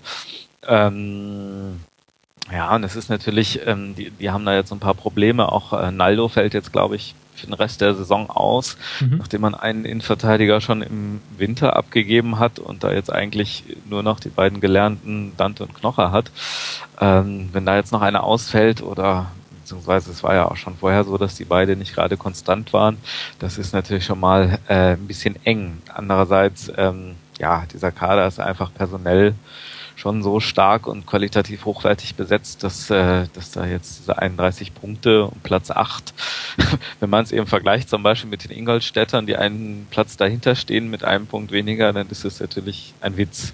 Also Naja, Wolfsburg darf sich noch nicht sicher fühlen, wenn ich äh, Ralf vorhin richtig verstanden habe. ja, genau. Ja, vielleicht ist das der entscheidende Punkt, den sie da jetzt schon mehr haben. Nein, da ist natürlich auch weiter die, die Perspektive äh, internationale Plätze und eigentlich ja schon auch die die, Champions League, aber für die Champions League, wenn man sich überlegt, das sind jetzt äh, fünf Punkte Rückstand auf Platz vier und äh, noch drei Mannschaften dazwischen. Da könnte es natürlich schon ganz schön eng werden. Und andererseits eben mit dem Geld, das da ausgegeben wird, mit dem Kader, der da vorhanden ist, ähnlich eigentlich, äh, was Schalke angeht, da ist Champions League schon fast Pflicht und äh, Europa League das absolute Minimum. Wir haben natürlich jetzt alle ein bisschen das Problem, ähm, die Mannschaften hinter Dortmund, ähm, dass, dass Hertha und Mainz da nicht unbedingt so vorgesehen waren in dieser Gruppe, die, die um die internationalen Plätze kämpft. Und ähm, jetzt wird es natürlich eng, was diese Plätze angeht. Und ähm, andererseits mh, hm, ist es, wie gesagt, eigentlich schon ähm, fast Pflicht, dass also auch bei Leverkusen, ähm, das wird da einfach erwartet, dass man dann auch in der nächsten Saison wieder international spielt. Und mhm. bin mal gespannt, was passiert, wenn jetzt Schalke oder erst recht Wolfsburg das eben nicht schafft, äh, zumindest noch in die Europa League zu kommen. Vor allem, weil dir hilft ja kein guter Kader und nominell tolle Einzelspieler, wenn du einfach keine Mannschaft hast. Ich hatte so ein bisschen den Eindruck, Ralf, jetzt in den letzten, also vor allem in der Rückrunde hat sich das bei mir so manifestiert, dass da auch wirklich kein, kein großer Zusammenhalt auf dem Platz ist. Ich glaube, Hacking hat es auch mehrfach schon angedeutet und gleichzeitig hat er die, die Dinge, die man da so tun kann als Trainer, nämlich diejenigen aussortieren oder öffentlich abwatschen, die sich da besonders hängen lassen, äh, Stichwort Bastost, ähm, hat er schon gemacht. Siehst du das denn auch so, dass das eigentlich so das Hauptproblem ist, dass aus diesen guten Individualisten keine gute Mannschaft geformt wird in dieser Saison? Das kann ich relativ knapp mit einem Ja beantworten. Hm. Du hast unfassbar viel Qualität vom Namen her auf dem Platz stehen. Ähm, aber also individuelle Qualität, die dir aber halt nicht hilft, wenn du das nicht bündeln kannst. Und das hat Wolfsburg ähm, zu viel zu selten einfach ähm, hinbekommen. Aber ist ja auch gleichzeitig nichts, was man jetzt kurzfristig ändern kann. Schwierig, ähm, weil das ist halt, das ist ja, wie es immer so schön heißt, die Mannschaft muss sich finden und entwickeln und das dauert halt. Und wir haben jetzt den, äh, den 23. oder jetzt kommt der 24. Spieltag und ähm, davon sieht man immer noch relativ wenig. Also Wolfsburg ist für mich diese Saison so ein bisschen, ähm, ich, ja, Enttäuschung, weiß ich, ja, doch, man kann schon Enttäuschung sagen, weil ich habe Wolfsburg eher ähm, eher da gesehen, in der Rolle gesehen, wie sie Hertha momentan spielt. Mhm. Und ähm, ja, das ja, find, ist, ja. Ich finde, dass, wenn man gerade diese beiden Teams, Wolfsburg und Hertha, vergleicht, dann, dann zeigt das einfach so den Unterschied, was passieren kann, wenn alle Transfers wirklich auf den Zentimeter genau passen, wie das überraschend bei Hertha der Fall ist, ähm, oder wenn das eben nicht der Fall ist wie bei Wolfsburg, obwohl da äh, viel mehr Geld in die Hand genommen wird. Ähm, war natürlich, die Abgänge waren schon ein bisschen hart auch. Ähm, wo vielleicht ja auch diese VW-Krise äh, eine Rolle spielte, dass man da jetzt nicht mehr ganz so locker das Geld sitzen hat und dann doch lieber viel einnimmt und nicht mehr ganz so viel ausgeben kann.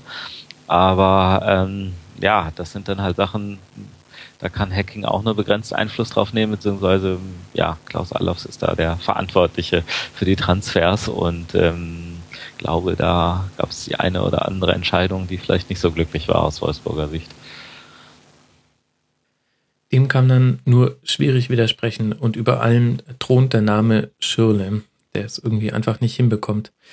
Und auf der anderen Seite die Bayern, ähm, zwar 2 zu 0 gewonnen und auch wieder offensiv viele Aktionen gehabt. Gerade Ribéry hat echt gezeigt, ähm, dass er nach seiner Verletzung, auf den kann man jetzt bauen, wenn er fit bleibt. Aber hinten auch viele Chancen zugelassen. Und da steht ein Name immer so ein bisschen im Fokus, nicht zuletzt nach dem Turin-Spiel, nämlich Joshua Kimmich. Ralf, du als ähm, Kollege quasi und ähm, Innenverteidiger, wie siehst du denn seine Rolle bei den Bayern? Ähm, ich, ich glaube, natürlich hat man ihm viel zugetraut, weil man ja um seine Qualität weiß, aber ich glaube schon, dass einige auch überrascht sind, wie gut er es denn dennoch macht. Und ähm, ich sehe Kimmich, in Kimmich momentan so ein bisschen ein, ein Allrounder, der in einer Position ist, wo, wo, wo es heißt, ey, den können wir halt echt auf vielen Positionen einsetzen, der hat so eine gewisse Grundqualität. Erinnert mich so ein bisschen an, an die Situation damals mit Alaba, der ja mhm. auch ähm, dann irgendwann links und dann im Zentrum und dann vorne links und dann, wo man auch einfach wusste, hey, den kannst du hinstellen. Der bringt dir so ein gewisses Grundniveau, ähm, das halt für die Bundesliga völlig ausreichend ist. Und ähm, auch wenn er jetzt mal in Juve da bei der einen Situation möglicherweise kann man sagen, dass er da etwas unglücklich aussah, aber ähm, grundsätzlich erfüllt er seine Aufgaben, die momentan gestellt werden, sehr gut. Ähm, nochmal, für die Bundesliga ist das auch vollkommen ausreichend, weil alles drumherum auch eine entsprechend hohe Qualität hat. Die Problematik wird halt nur sein, wenn es dann halt Richtung Viertel, Halbfinale in der Champions League geht, dann ähm, dann reicht so eine Grundqualität bei allen nicht mehr aus, sondern dann brauchst du halt sehr viele Ausschläge nach oben und ähm, ob ähm, die relativ schmalen und jungen Schultern, also schmal im Sinne von noch nicht so viel Erfahrung im internationalen Fußball, äh, nicht bitte körperlich verstehen, ähm, da jetzt schon das alles tragen können, wird halt spannend zu sehen. Aber ähm, äh, auf jeden Fall äh, empfinde ich ihn als äh, verlässliche Alternative auf mehreren Positionen und ich denke, dessen sind sich die Bayern auch sehr bewusst. Mhm. Weil ich ja finde, also man kann es ruhig mit dem, mit dem Schmal im körperlichen Sinne auch durchaus sagen. Also wenn man dann da so eine ähm, Abwehrreihe hat mit, mit Lahm, Kimmich, Alaba, vielleicht noch Bernat, wenn sie zu viert spielen. Ähm, das sind jetzt alles eher ein bisschen kleinere, schmalere Spieler. Äh, wenn man dagegen eine Mannschaft spielt, die vielleicht mit so einem zumindest körperlich klassischen Mittelstürmer-Typen kommt, ähm, dann wird eben auch so dass das Fehlen von so klassischen Innenverteidigern wie Boateng oder Bartstuber jetzt ähm, vielleicht dann doch noch mehr zum Tragen kommen. Also was, was Ralf natürlich sagt, also dann auf einem, in der Champions League auf einem ganz anderen fußballerischen Niveau nochmal als bei den meisten Gegnern in der Bundesliga. Naja, bei Barca kommt auch kein klassischer körperlich starker Stürmer und trotzdem wird's halt schwer. Aber ich weiß, was du meinst, natürlich so. Aber, aber es geht halt dieses Jahr, wenn wir über die Champions League sprechen, geht's halt nur über Barca. Mhm. So, und, und da brauchst du halt einen fitten Boateng. Ich bleib dabei. Das ist, ähm, das wird noch sehr spannend zu sehen, falls es zu diesem Aufeinandertreffen kommen sollte, aber das ist jetzt, das ist jetzt Träumerei, das ist Spinnerei. Also nochmal, für die Bundesliga ist das vollkommen ausreichend, was, was die Bayern aufgrund ihrer Verletzungsproblematik in der Defensive aufbieten können. Und das ist auch in keinster Weise, ähm, keinster Weise abwertend gemeint. Ähm, ich, ich sehe bei Kimmich definitiv Potenzial noch für eine, eine Weiterentwicklung auf ein ganz anderes Niveau. Dafür ist das alles äh, momentan schon irgendwie viel zu abgeklärt und viel zu, mhm.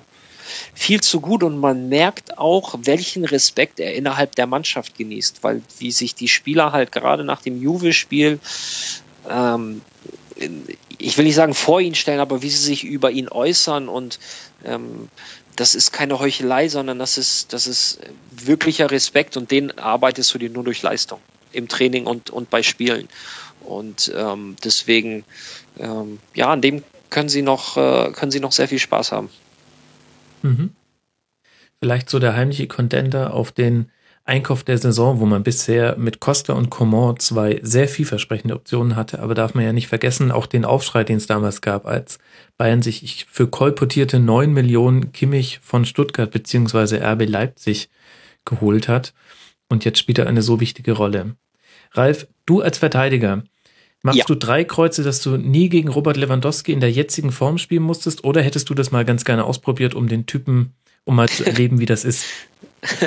Also ähm, es ist äh, ja, es ist eine sehr interessante Aufgabe gegen Robert Lewandowski für 2015, 16 zu spielen. Das ist ähm, ich hatte das Vergnügen gegen ihn und er ist, äh, er war damals nicht ganz in der Form, wie er heute ist, mhm. aber äh, so die grundsätzlichen Qualitäten, also physisch sehr, sehr präsent, ähm, unheimlich zweikampfstark und ähm, ja, stellt seinen massiven Körper.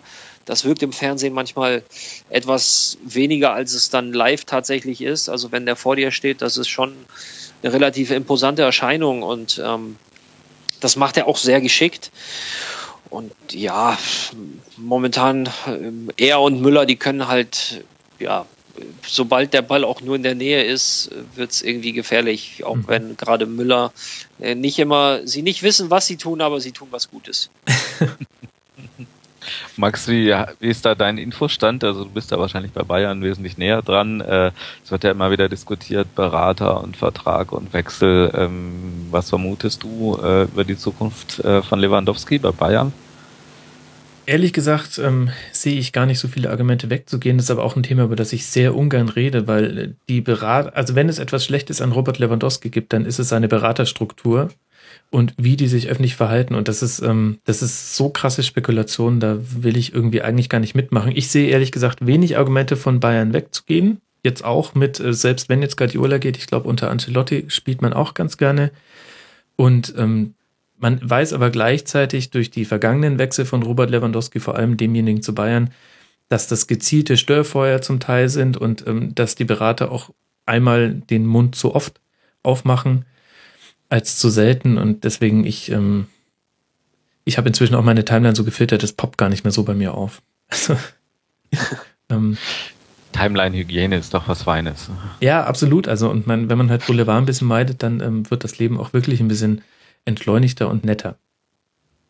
Meiner Meinung nach. Ja, ich denke auch äh, äh, sportlich ist das sicherlich ein gutes Match zwischen Bayern und Lewandowski. Ist die Frage halt, äh, dass eben bei bestimmten Clubs in England oder vielleicht noch äh, Real Madrid oder so dann doch nochmal 10 Millionen mehr angehalten. Aber also mal abgesehen davon, dass die jetzt gerade die Leitung kaputt gemacht wurde vom Berater von Robert Lewandowski wahrscheinlich. Ähm, äh, das ist doch, ich weiß nicht, wie, wie Ralf das sieht, aber das ist doch irgendwann auch nicht mehr das Argument. Also ich glaube, dass es schon einen wichtigen Sprung gibt äh, zum ersten großen Profivertrag, mit dem du auch weißt, ich habe zumindest ähm, auf eine Sicht von fünf Jahren hin nach Karriereende, das kriege ich irgendwie schon hin, wenn ich jetzt mit meinem Geld haushalte. Aber irgendwann hast du auch ein Einkommenslevel erreicht, wo ich schon gesagt hätte, als jemand, der nicht so viel verdient, offensichtlich, ähm, da geht's dann nicht mehr um fünf Millionen mehr oder fünf Millionen weniger, weil du weißt, du hast ausgesorgt und dann geht's eher um sportliche Perspektive und was dich reizt. Und dann wechselt halt zum Beispiel auch ein Schweinsteiger mal in die Premier League, nicht weil er da mehr verdient, sondern einfach, weil der schon siebenmal Meister geworden ist und achtmal Pokalsieger und auch schon die Champions League geholt hat und der sucht eine Herausforderung. Und das sind doch dann irgendwann vermutlich eher die Argumente. Puh, weiß ich nicht. Ich habe äh, nie in solchen Sphären äh, verdient, aber nein. Äh, grundsätzlich hast du irgendwann nach ein paar Jahren auf dem Niveau eine Summe erreicht, wo es heißt, okay, selbst wenn ich jetzt drei Millionen mehr habe, kann ich mir nicht mehr kaufen, als ich es jetzt schon kann. Ähm, unabhängig dessen, Geld wird immer ein Argument sein können. So und ähm, ja, es ist ja nicht nur so, dass an so einem Transfer Robert Lewandowski mitverdient, sondern halt auch die Berater und die haben halt noch nicht die Gehaltsstruktur, die ein, ein Lewandowski hat. Insofern ähm, kommen diese Aussagen, kommen ja auch eher aus seinem Umfeld, nicht von ihm persönlich. Ja, aber war das nicht sein das Berater, der auch gesagt hat, er hat soeben mit einem Mittagessen 25 Millionen Euro verdient? Das war als damals der Bayern-Wechsel dann klargemacht wurde, der ja ablösefrei vonstatten ging. Also ja, wie schon gesagt, die Aussagen kommen aber nicht von, von, Reward, äh, von Robert Lewandowski persönlich, sondern von mhm. seinem Umfeld beziehungsweise seinem Berater oder seinem Beraterstab, was auch immer dahinter steckt. Müsste man mal Raphael Buschmann fragen, der hat sich da ja intensiv mit mhm. auseinandergesetzt. Mhm. Ähm, ja, das ist, äh, wie man das werten möchte, das steht jedem frei. Ähm, ja, Mehr, ja, wir lassen mehr gibt's da nicht zu sagen. Ja. Viel Spekulation. Es ist auf jeden Fall eine Freude, ihn derzeit spielen zu sehen, wenn man nicht Fan des Absolut. gegnerischen Vereins ist und ja. wie er das 1 zu 0 mit dem Außenriss da ins lange Eck macht. Das war auch wirklich, also wie willst du das verteidigen? Ein verdammter Ballkontakt. Der Mann hat gerade einen Lauf. Kann man so sagen. Das kann man so sagen. Und wer auch einen Lauf hat, jetzt habe ich eine goldene Brücke mir gerade selber gebaut, ist Mainz 05 und das zumindest für mich überraschend. Die haben jetzt gewonnen gegen Leverkusen 3 zu 1 zu Hause und finden sich wieder auf dem fünften Tabellenplatz und gehören zu den Mannschaften, über die wir vorhin auch schon kurz geredet haben, die man da oben nicht auf dem Schirm hatte. Jetzt mal bezogen auf dieses eine Spiel gegen Leverkusen. Was, Ralf, macht denn Mainz gerade richtig?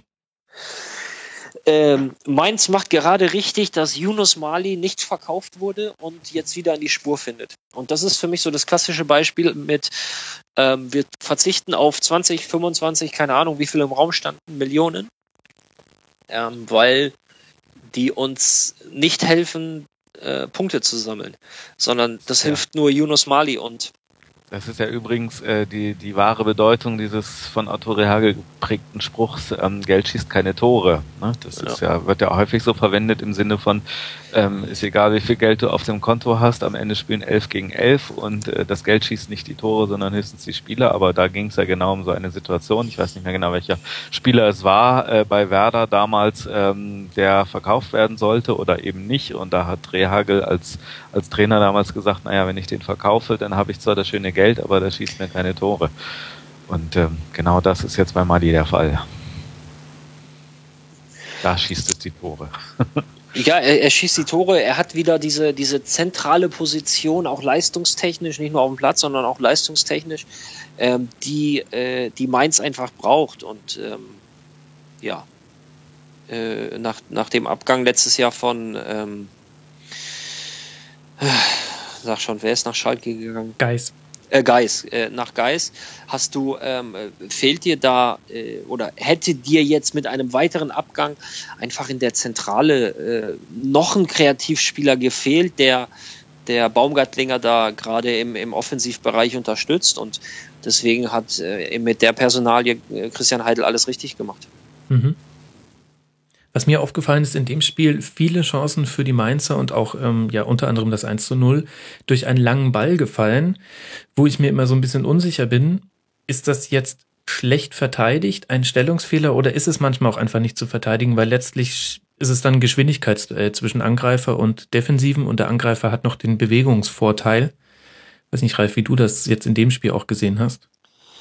Ähm, ja, äh, lange Zeit waren irgendwie lange Bälle relativ verpönt. Das war ja auch, Jogi Löw war ja auch kein Fan davon. Aber ähm, ein guter, lang gespielter Ball, mein Gott, mit dem bist du halt schnell vorm Tor. Und wenn sie halt gut gespielt werden, dann fällt mir halt wieder Boateng und zum Beispiel auch ein Mats Hummels ein, der das auch sehr gut mhm. macht. Ähm, wenn sie die richtige Schnittstelle treffen, die richtige Länge haben, dann ähm, ja, man, man sieht ja, was, was dabei rumkommt. Und ähm, zu verteidigen sind sie, wenn der Ball gespielt wurde, ist es zu spät. Also entweder du antizipierst den Ball, der jetzt gleich lang geschlagen wird, aber dann zu reagieren, dafür geht's heutzutage einfach viel zu schnell im, im Fußball.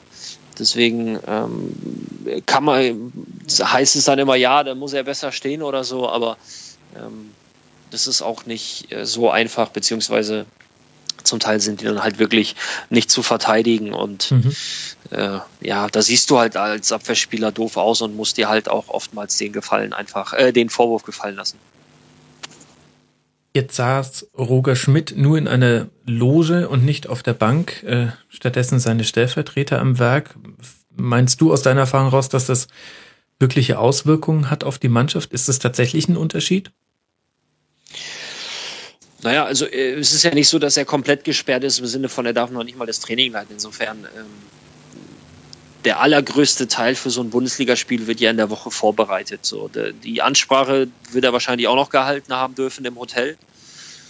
Und ähm, was dann auf dem Platz passiert, ähm, glaube jetzt nicht, dass das so einen riesen Einfluss hat, weil das Verhältnis zu Markus Krösche äh, oder von Markus Krösche zur Mannschaft ist eigentlich auch ein, äh, relativ intakt. Das ist gut. Ich habe vor drei Wochen, glaube ich, erst noch mit Markus zufällig telefoniert mhm. und ähm, also von der Seite her passt das und äh, ich glaube nicht, dass das jetzt so einen riesen Einfluss, Einfluss hat. Ähm, ob äh, Schmidt jetzt unten oder oben, oben sitzt. Natürlich ist es immer besser, wenn der Chef persönlich mit dabei ist. aber ähm, es wäre zu leicht, das darauf zu schieben. Mhm. Ja, André, dann muss ich die Frage an dich mal stellen, was sind denn dann die Gründe dafür, dass Leverkusen einfach keine Konstanz reinbekommt? Und jetzt, ich finde sogar fast schon saisonübergreifend, das ist ein, ein Leverkusener Problem. Ja, ich, ich habe es jetzt nicht so sehr verfolgt bei Leverkusen. Ähm, ich habe es vorhin, glaube ich, auch schon mal angesprochen. Meines Erachtens mit, mit dem Kader, mit den Voraussetzungen müsste bei Leverkusen eben auch äh, mehr drin sein. Und äh, das ist sicherlich auch das Ziel, eigentlich dann einen Champions League Platz anzuvisieren. Ähm, rechnerisch sicherlich noch absolut im Bereich des Möglichen. Ein Punkt jetzt, glaube ich, Rückstand. Ähm, ich also ich weiß nicht, ich würde mal sagen hier die, die sportliche Leitung, Roger Schmidt und Rudi Völler, ähm, das war jetzt vielleicht für die dann doch mal ein äh, Schuss vor den Bug zur rechten Zeit, diese ganze Schiedsrichtergeschichte. Ähm, denn bei beiden äh, ist das ja allgemein bekannt, dass sehr viel äh, Gemecker ist und, und auch äh, wenig, ja, eigentlich bei beiden äh, in verschiedenen Bereichen wenig Selbstkritik und ähm, das äh, weiß ich nicht. Das ist vielleicht so ein bisschen. Die haben natürlich auch ein bisschen Verletzungspech. Jetzt äh, ähm, Toprak kann man glaube ich schon sagen, ist der, der Abwehrchef, dass da gegen, gegen Mainz dann solche äh, Gegentore fallen. Ähm, hätte mit ihm vielleicht auch anders ausgesehen. Aber so, so prinzipiell, ähm, ja, einige Spieler vielleicht nicht so in der Topform, wie sie es mal waren, Jalanolo oder Bellarabi. Aber eigentlich, ähm, also da müsste mehr drin sein, woran es genau liegt. Ähm, mal Herrn Schmidt fragen. Hat er gerade wieder etwas mehr Zeit. Naja, es ist tabellarisch nicht so viel passiert, alles etwas zusammengerückt. Wir haben Gladbach mit 36 Punkten auf 4, dann Mainz und Leverkusen mit 36 und 35 Punkten dahinter und Schalke mit 35 Punkten und dann das schon angesprochene Loch zum VfL Wolfsburg mit 31 Punkten. Und die eine Mannschaft, die ich jetzt nicht mit aufgezählt habe, ist Hertha BSC, die mit 39 Punkten auf Platz 3 liegen. Unter anderem jetzt auch wieder gewonnen beim ersten FC Köln. Es gab viel Aufregung um ein Handspiel von Skjelbrett. Ich weiß nicht, ob wir da auch Meinungsverschiedenheiten haben. Ist schon ein Handspiel, aber halt auch wahnsinnig schwierig in der Realgeschwindigkeit zu sehen, fand ich. Ja, also ich glaube, die, die Hatana, sowohl äh, Shelbyret selbst als auch äh, sein Trainer, denen war schon klar, dass, dass sie sich nicht hätten beschweren können, wenn das gepfiffen worden wäre. Ähm, wobei ich jetzt, äh, wenn man sich die Szene anguckt in der, in der Zeitlupe, ist es auch so ein bisschen, erscheint mir, dass Shelbrett einen Moment lang tatsächlich gar nicht wusste, wo der Ball ist und dann ist es natürlich so eine Sache mit absichtlichem Handspiel, aber äh, Fakt ist, er hat ihn gespielt, äh, zu seinem Vorteil, damit seine Körperfläche äh, vergrößert und äh, natürlicher Hand- oder Armhaltung war es jetzt auch nicht unbedingt. Insofern, ähm, ja, an sich schon eigentlich ein klarer Elver. Da, da haben sie Glück gehabt. Ansonsten ähm, finde ich, haben sie jetzt aber auch nicht äh, unverdient diesen Sieg nach Haus gefahren, der, glaube ich, jetzt doch der erste in dieser äh, Rückrunde war. Ja. Ähm, mhm. Andererseits ja. äh, haben sie haben sie am letzten Spieltag mit dem Unentschieden es geschafft, von Platz 4 wieder auf Platz 3 hochzuspringen. Also sonst will also auch niemand so richtig. Und äh, ich bin ja schon seitdem ich äh, im Olympiastadion live das äh, Unentschieden gegen Dortmund gesehen habe, äh, glaube ich ein wenig, dass es zumindest tatsächlich im Bereich des Möglichen ist, dass, äh, dass, dass äh, Hertha bis zum Schluss äh, auf diesem Platz drei bleiben könnte. Oder, oder falls sie nochmal wieder runtergehen sollten, tatsächlich auch wieder zurückgehen könnten. Platz vier wäre jetzt die Qualifikation für die Champions League, wäre aus härter Sicht natürlich immer noch ein riesiger Erfolg. Ähm, für die Kaderplanung wäre es natürlich schwieriger, weil der Manager dann im Prinzip bis äh, Saisonbeginn nicht weiß, in welchem Wettbewerb seine Mannschaft spielt. Er weiß nur, es gibt internationale Spiele und damit mehr äh, Spiele zu spielen, was natürlich dafür äh, spricht, den Kader auch in der Breite ein bisschen äh, zu verstärken. Ähm, aber ja, gegen Dortmund, das war schon ähm, eine sehr reife Leistung. Und dann, wenn man jetzt auch nochmal solche, solche engen Spiele ähm, wie jetzt in Köln dann gewinnt wiederum, also diese, diese Mannschaft ist einfach äh, erstmal natürlich aus der aus der Defensive heraus die eine unglaubliche taktische Disziplin, also wie die alle miteinander verschieben und ähm, ähm, Ja, das, das hat einfach dieses Spiel gegen, gegen Dortmund gezeigt. So ein Aubameyang, den kann ja auch nicht ein, ein Innenverteidiger alleine irgendwie ausschalten, wie die das einfach als Team gelöst haben und aber im, im Vergleich zu, zur letzten und vorletzten Saison dann eben auch äh, nach vorne durchaus. Also sie sind jetzt nicht überfordert, wenn sie plötzlich den Ball haben und, und aufbauen sollen oder vielleicht sogar selber das Spiel machen sollen. Das, äh, da gibt's inzwischen auch Lösungswege, sagen wir mal. Und ähm, ja, ich habe es ja vorhin schon angesprochen, da haben aus meiner Sicht eben auch alle Transfers gepasst. Äh, mit mit Ibisevic dann nochmal äh, die Lücke im Sturm geschlossen, so dass Kalu auch eher in der Regel über Außen spielen kann, was ihm offensichtlich mehr liegt. Ähm, dann Darida im, im Mittelfeld, das war ein, hammerguter Transfer einfach, der ist flexibel und er kann sozusagen von offensiv bis defensiv praktisch jede Position auch im, im Mittelfeld spielen. Ähm, da hat Michael Preetz eine ganze Menge richtig gemacht dass ich diesen Satz nochmal sagen würde. Und ich weiß gar nicht, was man dem noch äh, anfügen soll, Ralf. Äh, von meiner Seite aus relativ wenig, bis gar nichts. Ich muss ja dazu sagen, ich habe sie ja vor der Saison durchaus eher im Abstiegskampf gesehen, aber ähm, ja, es hat ja, frag mich mal. Das ist der Tabellentipp, der mir äh, von den Hartaner-Fans genüsslich um die Ohren gehauen wird, schon seit Spieltag 1 im Grunde, dass ich Hertha auf 17 getippt habe. Aber im Nachhinein muss man sagen, da war ich halt auch wahnsinnig schlecht. Und da warst du ja gar nicht mal so gut. Nee, aber ich hätte auch zum Beispiel einem Salomon Kalon nie zugetraut, dass er nochmal effektiv Tore schießt. Fußball spielt. Ja, auch, auch generell. Also nicht nur die Art und Weise, wie er Tore schießt, sondern auch jetzt auch die Vorlage zum 1 zu 0 so ein bisschen, 1 zu 0 so ein bisschen symptomatisch. Die Art und Weise, wie er jetzt auch Bälle verteilt, das habe ich einfach vorher nicht von ihm gesehen. Man wusste, dass es der Theorie nach in der Vergangenheit schon mal konnte, aber man dachte, vielleicht ist er einfach drüber und das macht er jetzt aber super. Also ich, ich finde ja immer noch, dass er, dass er so ein bisschen einfach vom Bewegungsablauf her oft seltsam aussehende Bewegung hat, wo man eher denkt, das ist so ein Flipper-Typ, wo der Ball leicht verspringt, aber er trotzdem dann immer den Ball behält. Also wie gesagt, es sieht unkonventionell aus. Es ist jetzt nicht immer super elegant, seine Ballbehandlung, aber er hat da durchaus eine gewisse Ballkontrolle. Dann hat man natürlich so den Faktor, dass er, wenn er nicht äh, als zentrale Spitze agiert, dass er natürlich auch wesentlich mehr Defensivarbeit verrichten muss, was äh, natürlich nicht gerade äh, sein Spezialgebiet ist, um das mal freundlich zu formulieren. Aber da hat Dada es zumindest geschafft, dass er die, notwendige Laufarbeit auch verrichtet, dass er da eben vielleicht auch nicht äh, super gut in den Defensivzweikämpfen immer ist, aber dass er zumindest ähm, da ist und die, die Räume dann teilweise zumacht, indem er tatsächlich die Wege nach hinten geht. Und ähm, das, das war, glaube ich, vorher nicht unbedingt der Fall. Und äh, manchmal denkt man sich dann noch bei bestimmten Laufwegen, ähm, wenn er sich dann zurückfallen lässt, ähm, das, das sieht jetzt alles recht seltsam aus, aber es führt dann teilweise auch dazu, dass, dass der Gegner dann mal äh, in seinem Defensivverbund auseinandergerissen wird, vielleicht auch durch Verwirrung über das, was äh, Kalu da anstellt. Also ich würde schon sagen, er ist so ein, so ein unkonventioneller Spieler, ähm, dem man nicht unbedingt sofort seine Qualität ansieht. Ähm, und die Qualität ist jetzt nicht unbedingt in erster Linie sofort jede Chance reinzumachen, aber er verteilt dann da tatsächlich auch die Bälle ganz gut, ja. Und äh, ja, Mitchell Weiser ist natürlich auch, ähm, ich meine, ich würde ihn jetzt nicht als den Riesenüberflieger sehen, aber er ist schon am oberen Limit dessen, was, was man sich so von ihm erwarten und erhoffen konnte aus härter Sicht. Ja, deswegen wurde der Vertrag ja auch schon verlängert. Und wenn wir noch ein Wort über den FC verlieren wollen, die haben jetzt äh, mal wieder Pech gehabt mit einer Schiedsrichterentscheidung. Und gleichzeitig kann man sagen, ein bisschen unglücklich, diese Niederlage, aber sie haben es sich erspielt, dass das jetzt tabellarisch nicht mehr so richtig reinhaut, denn die liegen auf Platz 10 mit 29 Punkten und spielen eine richtig, richtig gute Saison, in der auch nach oben noch mehr möglich gewesen wäre. Hat ähm, Peter Stöger wunderbar hinbekommen, Ralf.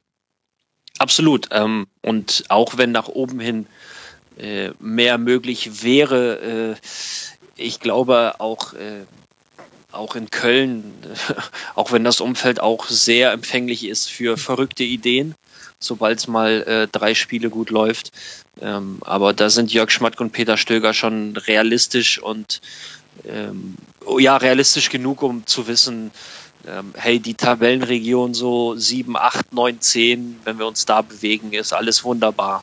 Also ja. ähm, all, alles weiter oben ist, glaube ich, auch äh, ja nicht das realistische, ist nicht der realistische Bereich für Köln. Möglicherweise noch nicht.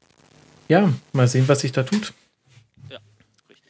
So, und dann können wir doch eigentlich ganz persönlich aus diesem Spieltag rausgehen, nachdem wir viel über Abstiegskampf und ähm, ausbleibende Perspektive gesprochen haben und viel über ein Rennen um Champions League Plätze, wo irgendwie keiner weiß, wie man eigentlich drei Punkte holt können wir doch mit einem versöhnlichen Fazit über den ersten FC Köln eigentlich diesen Spieltag zumachen.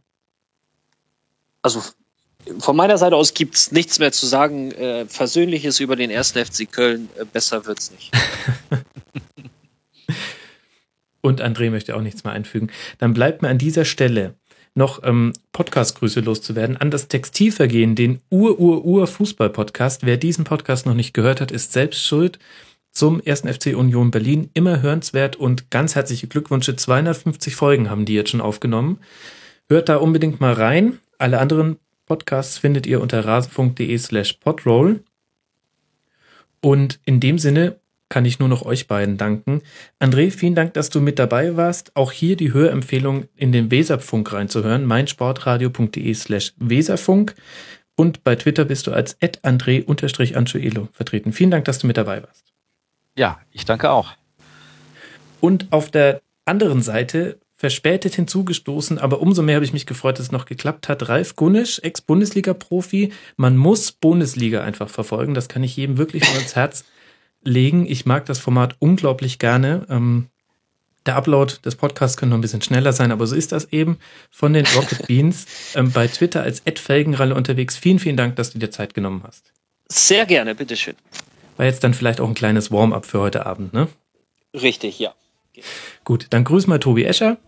Den haben wir auch Mach bald ich. wieder mit dabei. Und ansonsten vielen Dank fürs Zuhören, liebe Zuhörer. Wir hören uns am Donnerstag wieder nach dieser englischen Woche und dann noch am Samstag und am Montag. Mensch, das wird eine Rasenfunkwoche. In diesem Sinne, habt viel Spaß bei allen Spielen.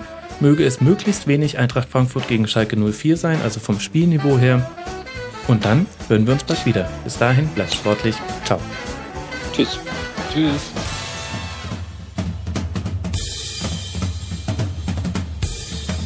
Das war die Rasenfunk-Schlusskonferenz. Wir gehen nun zurück in die angeschlossenen Funkhäuser.